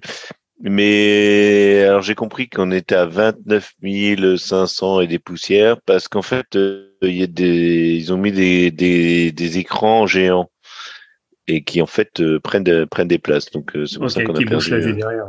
Voilà. Donc on est à 30 000 normalement, mais on n'est jamais à 30 000 puisque on peut pas on peut pas mettre des gens sur des écrans, euh, voilà, sur des écrans. c'est vrai que c'est pour ça. C'est vrai qu'un club qui, euh, bah, si, si vraiment euh, le président veut mettre des, des sous, c'est vrai que tu fais monter un nouveau stade, tu mets un 40 ou 45, 50. Si le, si le club a réussi à se maintenir dans les cinq premiers et régulier minimum Europa League tous les ans, ça, ça peut, ça peut se concevoir, quoi, pour faire pour faire se diversifier les euh, les, les, revenus, le match day. Bah, on, a, on, a, euh, on, a, on, a, eu un président comme ça qui était très ambitieux, qui voulait euh, délocaliser le centre de formation très loin de Rennes, etc., pour payer moins d'impôts, voire construire un stade à 15 km de, de Rennes. Mais bon, on l'a pas gardé, il est parti à Lille. Hein. C'est Olivier Létang. Hein. Donc euh, voilà, lui, il avait beaucoup d'ambition, mais qui, qui n'est. Vous avez, vous avez pas perdu. Non, non, mais non, non, mais voilà, il bon. Certains sont là pour dire que il a mis, euh, il a mis, il a mis les gens. Enfin, non, il a mis de l'ordre dans la maison. Moi, je trouve qu'il a mis les gens au pas. Et puis voilà, mais il a fait du Olivier Létang, quoi. Mais voilà, on n'est pas pressé, nous à Rennes. Déjà, on construit notre petite équipe. On se, voilà, on est. Euh, je pense qu'on devient euh, depuis quelques années euh, une équipe avec qui il faut compter. Pas une équipe qui forcément va jouer les premières. Enfin, peut taquiner le podium, mais voilà, on est, on est là, on est, voilà, tranquille. Mais on ne va pas finir sereine quand même. Rap sur moi, Arnaud. Non, mais je, regardais vite fait sur euh, sur les, divers tableaux euh, qui euh, qu'on a. c'est vrai que les sur les cinq principaux championnats, dont la Ligue 1 fait encore partie, on sait peut-être pas encore pour combien de temps, mais euh, t'as vraiment avec la Premier League et les autres. Le pire, c'est l'Italie en fait, c'est uniquement des prêts et des retours de prêts. Euh, tu quasiment aucun transfert payant là jusqu'à aujourd'hui, même si en Italie ça a tendance à se déverrouiller euh, dans la dernière journée. Bah, notamment, on voit à l'Inter, si si t'as si t'as Skriniar qui part, euh, on, en parlait bah, tout à l'heure, c'est Demiral qui qui vient. il y avait le il y avait le, j'ai lu ça cet après-midi là, justement, il y avait le, le Casagnolo euh, euh, qui aurait été piqué, euh, que Bournemouth aurait piqué à Milan en disant, ben voilà, c'est, mais Milan, euh, Milan, c'est, c'est même plus l'ombre de ce que c'était euh, dans les années 90. Enfin, je veux dire, au, bout d'un moment aussi, les clubs italiens, ils gagnent rien. Il y a eu la Juve qui, voilà, qui a fait son, qui a fait son PSG pendant des années en Italie.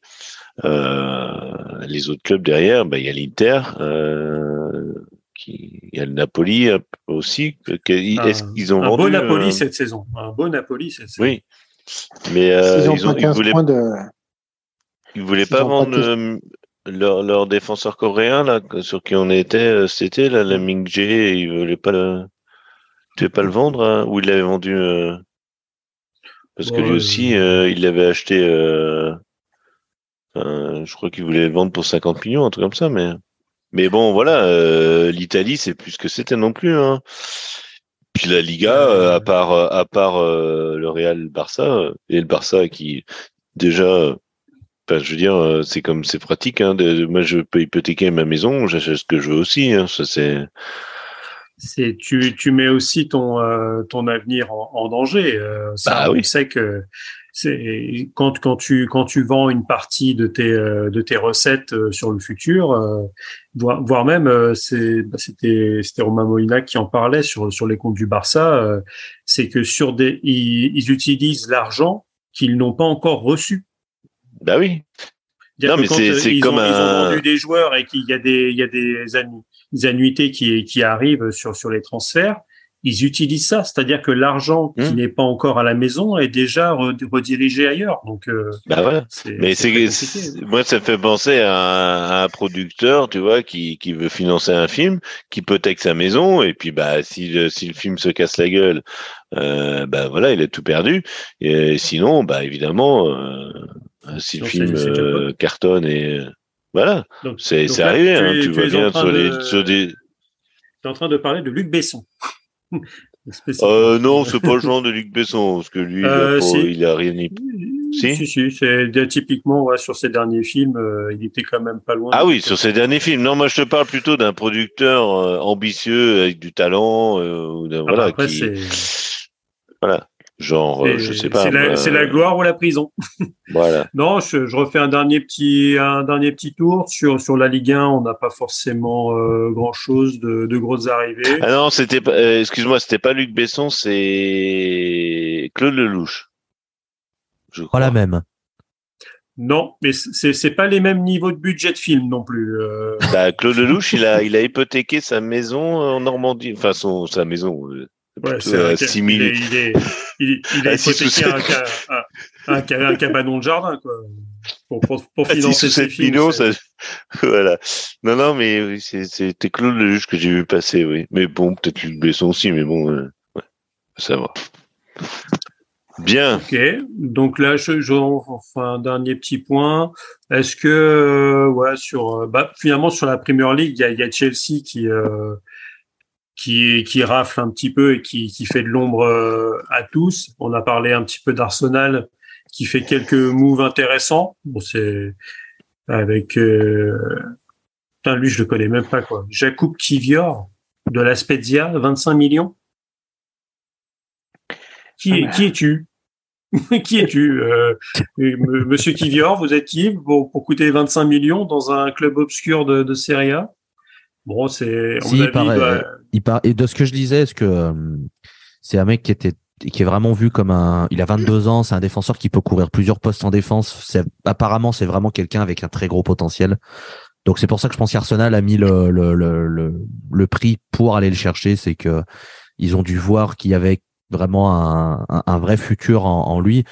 Et quand on voit le, le, recrutement plutôt récent de d'Arsenal, tu peux te dire Mm. Ils sont très rarement plantés. Alors, ils sont plantés comme tous les clubs, hein, euh, bien sûr. Mais je ah pense bah, les années passées, c'est ce qui leur faisait mal, c'est qu'ils faisaient des très gros recrutements pour euh, pour des mecs qui floppaient euh, largement, quoi.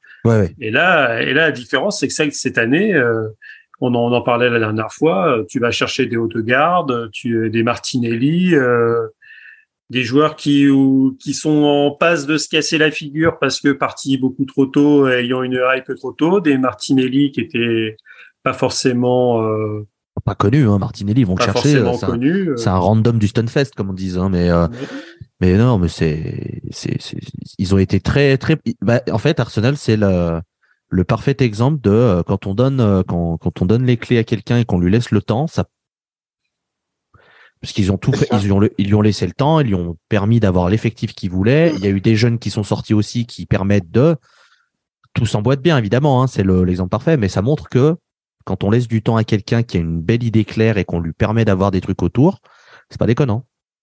Bah, tu, tu vois Saka qui, a qui a pris du temps à se développer, enfin du temps et encore, je trouve qu'il est très jeune, et que, mais il fallait lui donner sa chance. Enfin, je veux dire, c'était pas évident. Et, euh, et, Club a insisté. Et qui a changé de poste. Euh, Parce qu'il a, Saka, il a commencé euh, arrière droit et aujourd'hui il est ailier. Hein.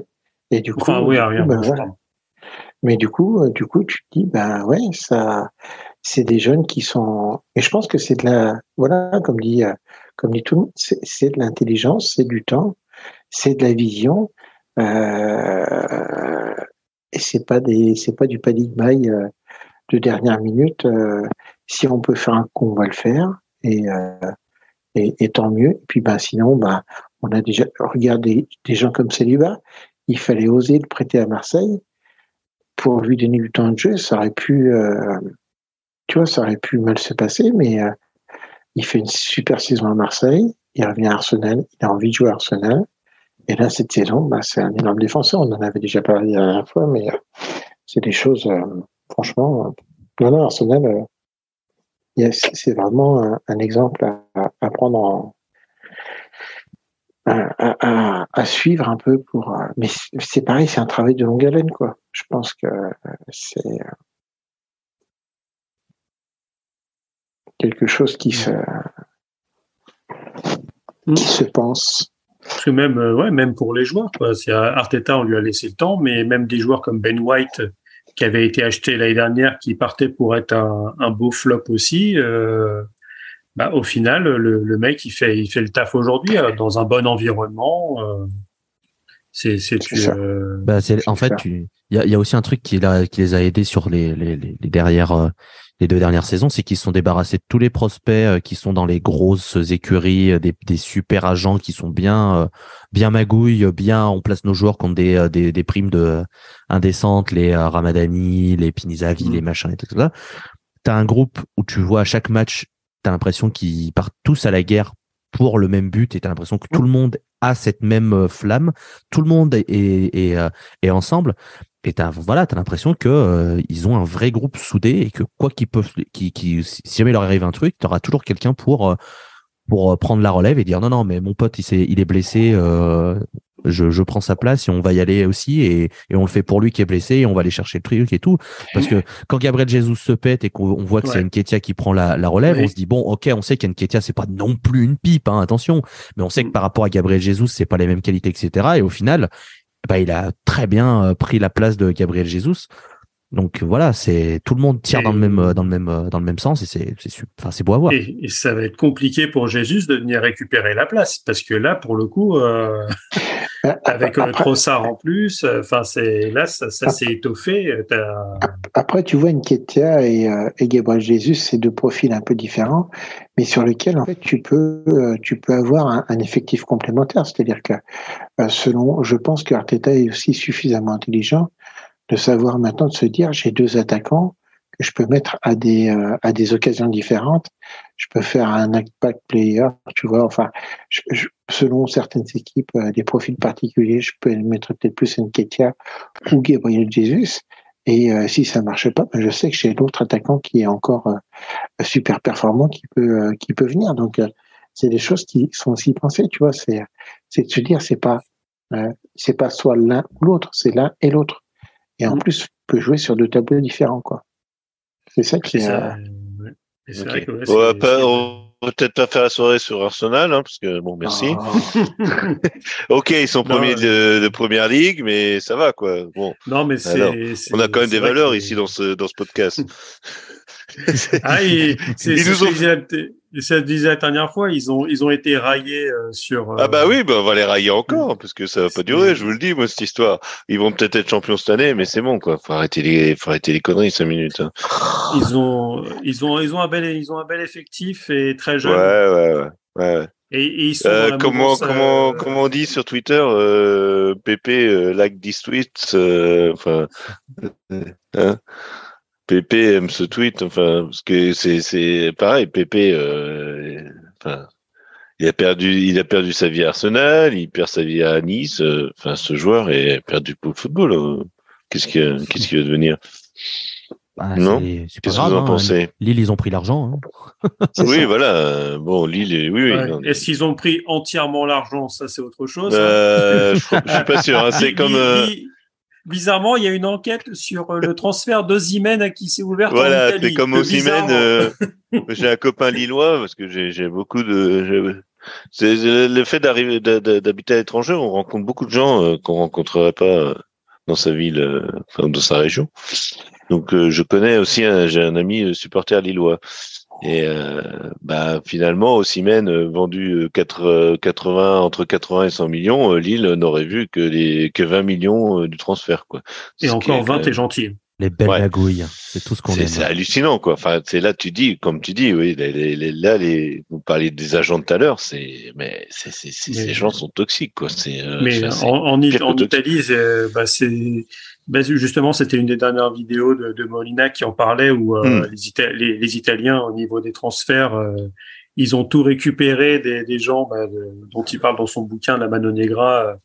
Euh, hmm. Et sur, sur tous les, les, les, les, partages de de, de jeu, enfin pour les, les droits de joueurs où c'était moitié moitié sur les transferts, sur euh, bah, sur les fameux échanges de joueurs avec des euh, des montants surévalués. Le bah, celui qui vient en tête justement, c'est toi, Miralem Panic, avec Arthur dans le dans l'échange avec avec le Barça où les deux étaient surévalués pour après, au niveau comptabilité, que ça soit ça soit échelonné avec ce qu'on disait tout à l'heure, c'est-à-dire que si tu prends ton joueur contrat de 5 ans, euh, ça, te permet de euh, autant tu fais une vente, ça rentre tout de suite dans les caisses sur ton compte immédiat, alors que le joueur que tu achètes, euh, bah, tu le dilues sur les sur les années de contrat, et, donc ça fait un montant net dans bah de, bah de quatre fois la, la somme que tu que tu as dans tes comptes, quoi. Donc euh, c'est c'est magique. Enfin quatre fois si bien sûr tu. Euh,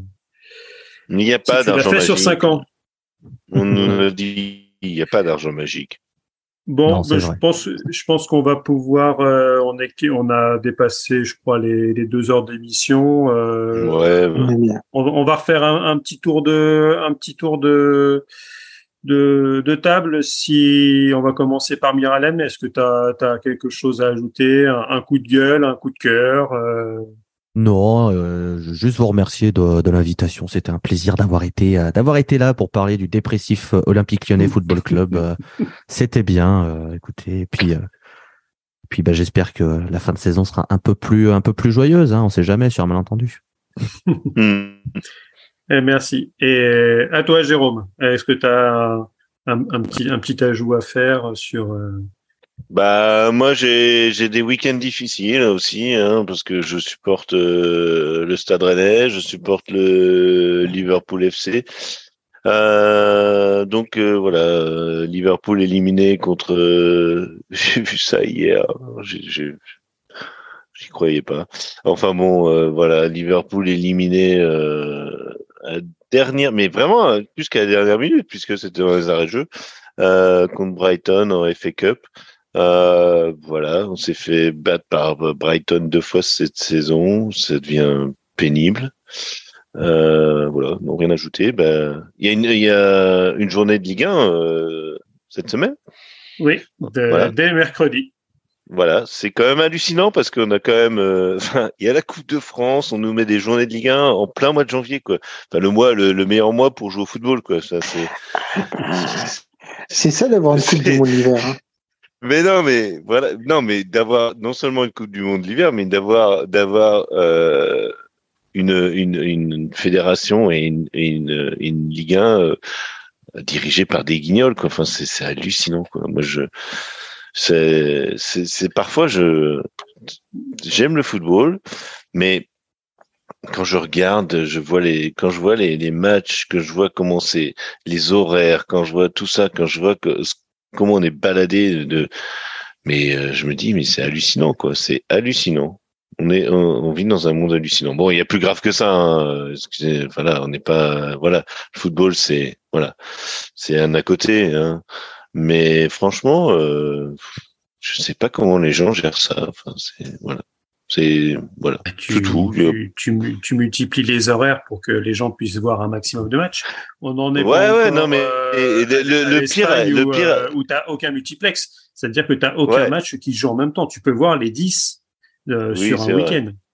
Oui, oui, non, mais mais le pire étant ayant été quand même le Boxing Day à la française, qui était, enfin, où des matchs étaient joués pendant que les gens étaient au boulot, quoi. Enfin, tu te dis, mais euh, on vit dans un monde de fous, quoi. Enfin, dans un monde complètement déconnecté. Mais bon, voilà, Euh, c'est tout. le- Mais sinon, le, euh, voilà. le, le 2 janvier, euh, il n'y avait pas école pour les enfants. Ouais, mais il n'y avait pas école, mais ça n'empêche pas que les gens vont bosser quand même. Et le 28, euh, le 28 euh, décembre, les gens euh, allaient au boulot aussi. Enfin bref, euh, moi je bossais pas parce que je suis prof, mais euh, je pense aux gens qui, voilà, il y avait des gens euh, qui, qui ont un boulot et puis qui entre Noël et jour de l'an, bah vont bosser quoi. Et à 15 heures, ils ont autre chose à foutre que d'aller au stade, quoi. Je suis désolé. Euh, en semaine, euh, tu vas au stade à 15 heures, euh, le samedi, le dimanche. Même s'il y a des gens qui bossent aussi, je le sais, mais franchement, euh, ça a été vraiment. euh, Non, puis le côté dire, Eh, on fait le Boxing Day à la française, bah arrêtez. euh, Boxing Day, vous savez même pas ce que c'est. Taisez-vous. Et puis déjà, euh, euh, faites le ménage dans votre fédération. Mais tu, sais, tu sais que même en Angleterre, ils savent plus ce que c'est. Hein, parce que le Boxing Day, c'était normalement juste après Noël. Là, aujourd'hui, euh, oui, en Angleterre, ils ont étendu le truc. Aujourd'hui, c'est toute une. Euh, oui, mais moi qui suis, ouais, ben voilà. Mais moi qui suis la, tu vois, la première ligue, euh, le, le, fait est que les matchs qui sont soit le 26 janvier, qui est un jour férié, enfin pas férié, mais un jour euh, chômé. Donc, c'est-à-dire que les, le 26 décembre, oui, en Angleterre, comme c'est un jour chômé, c'est-à-dire que c'est euh, ce qu'on appelle euh, euh, bank holiday. non, non, mais c'est bank holiday. Ça veut dire, euh, c'est-à-dire que les banques sont fermées. Enfin, bank holiday, ça veut dire, euh, voilà, c'est un truc anglo-saxon. Ça, ça veut dire que c'est pas les magasins sont ouverts, etc. Tu peux aller faire tes courses et tout, mais les, enfin, les employés dans des administrations ou des banques ou des etc. Dans des dans des c'est chaud mais c'est fermé. Euh, c'est un peu comme je sais pas la Pentecôte chez nous, j'en sais rien maintenant, mais euh, et et le fait est que les gens peuvent aller au stade, enfin la majorité des gens. Euh, et que les matchs qui sont joués en semaine entre Noël et jour de l'an sont pas sont pas joués à 15 heures, ils sont joués euh, 19 heures ou 21 heures. Donc euh, de faire de le fait de faire jouer des matchs à 15 heures euh, en plein milieu de semaine entre Noël et jour de l'an, c'est complètement crétin, mais voilà, c'est parce que nos nos ponts de la Ligue 1 euh, ne savent pas euh, ne savent pas regarder les matchs et ne savent pas euh, ce que font les gens. il, fallait, il, fallait, il fallait caser, Jérôme, il fallait caser les matchs. De toute façon, oui, mais tu les cases. Ben, tu les casses comme tu les casses demain, après-demain, pardon, mercredi, ça va être 19h et 21h. Point. Tu n'es même pas à 15h.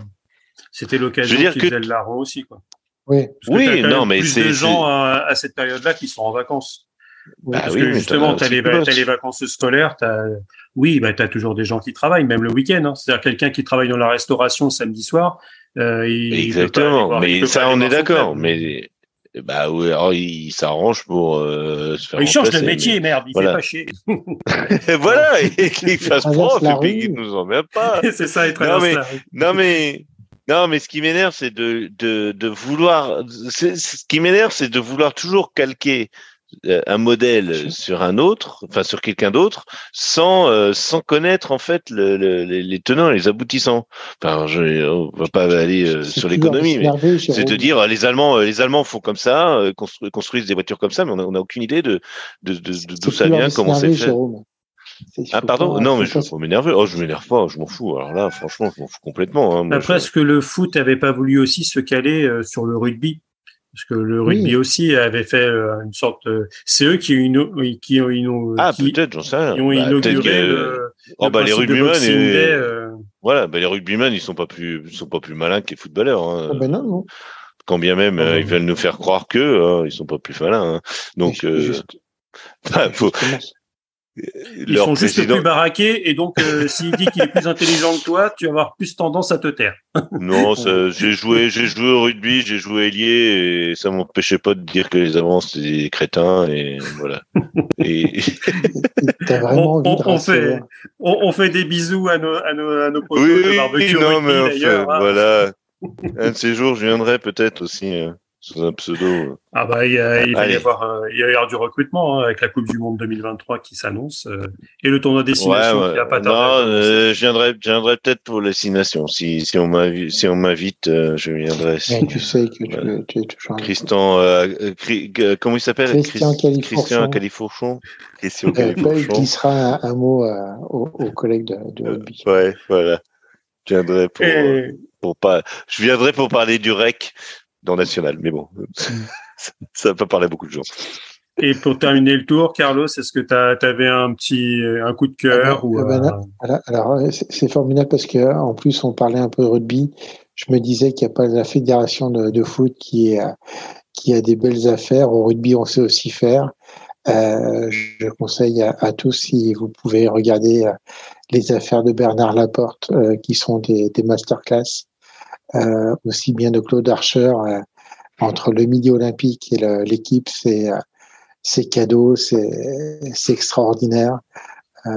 à 10 mois d'une préparation de la Coupe du Monde, enfin à 10 mois d'une organisation de Coupe du Monde, je veux dire, on passe encore bien pour des glandus. Bravo la fédération. Ouais. Là, je l'ai vu, là, j'ai vu la, la défense de Claude Archer dans le milieu olympique, elle est, elle est mythique. Ah, je Ah, crois c'est, que, euh, Ah, les mecs, ils ont, ils ont honte de rien, quoi. c'est ça. Mais non, mais comme on dit, plus c'est gros, plus ça Plus ça passe. passe. Puis ça passe, mais oui. Voilà. Bon, euh, sur ce, je pense qu'on on, euh, on va, on, va, on va clore l'émission. Je pense qu'on pourra, on pourra pas faire mieux. Donc, euh, merci à, à vous trois euh, d'a- d'avoir passé ce, ce moment euh, avec nous. Et vous, rassurez-vous, chers auditeurs, euh, Christophe reviendra à la prochaine émission pour maîtriser un Remettre petit peu de l'ordre. remettre de l'ordre dans la maison. Non, ça va pas du tout, là. Parce que là, on, est, on était aussi éclatés que le mercato de Chelsea. Allez, il, va, Bonne il va journée. faire son Christophe Galtier. bonne Allez. journée, Bonne bonne soirée soirée et à bientôt. Salut. Ciao, ciao.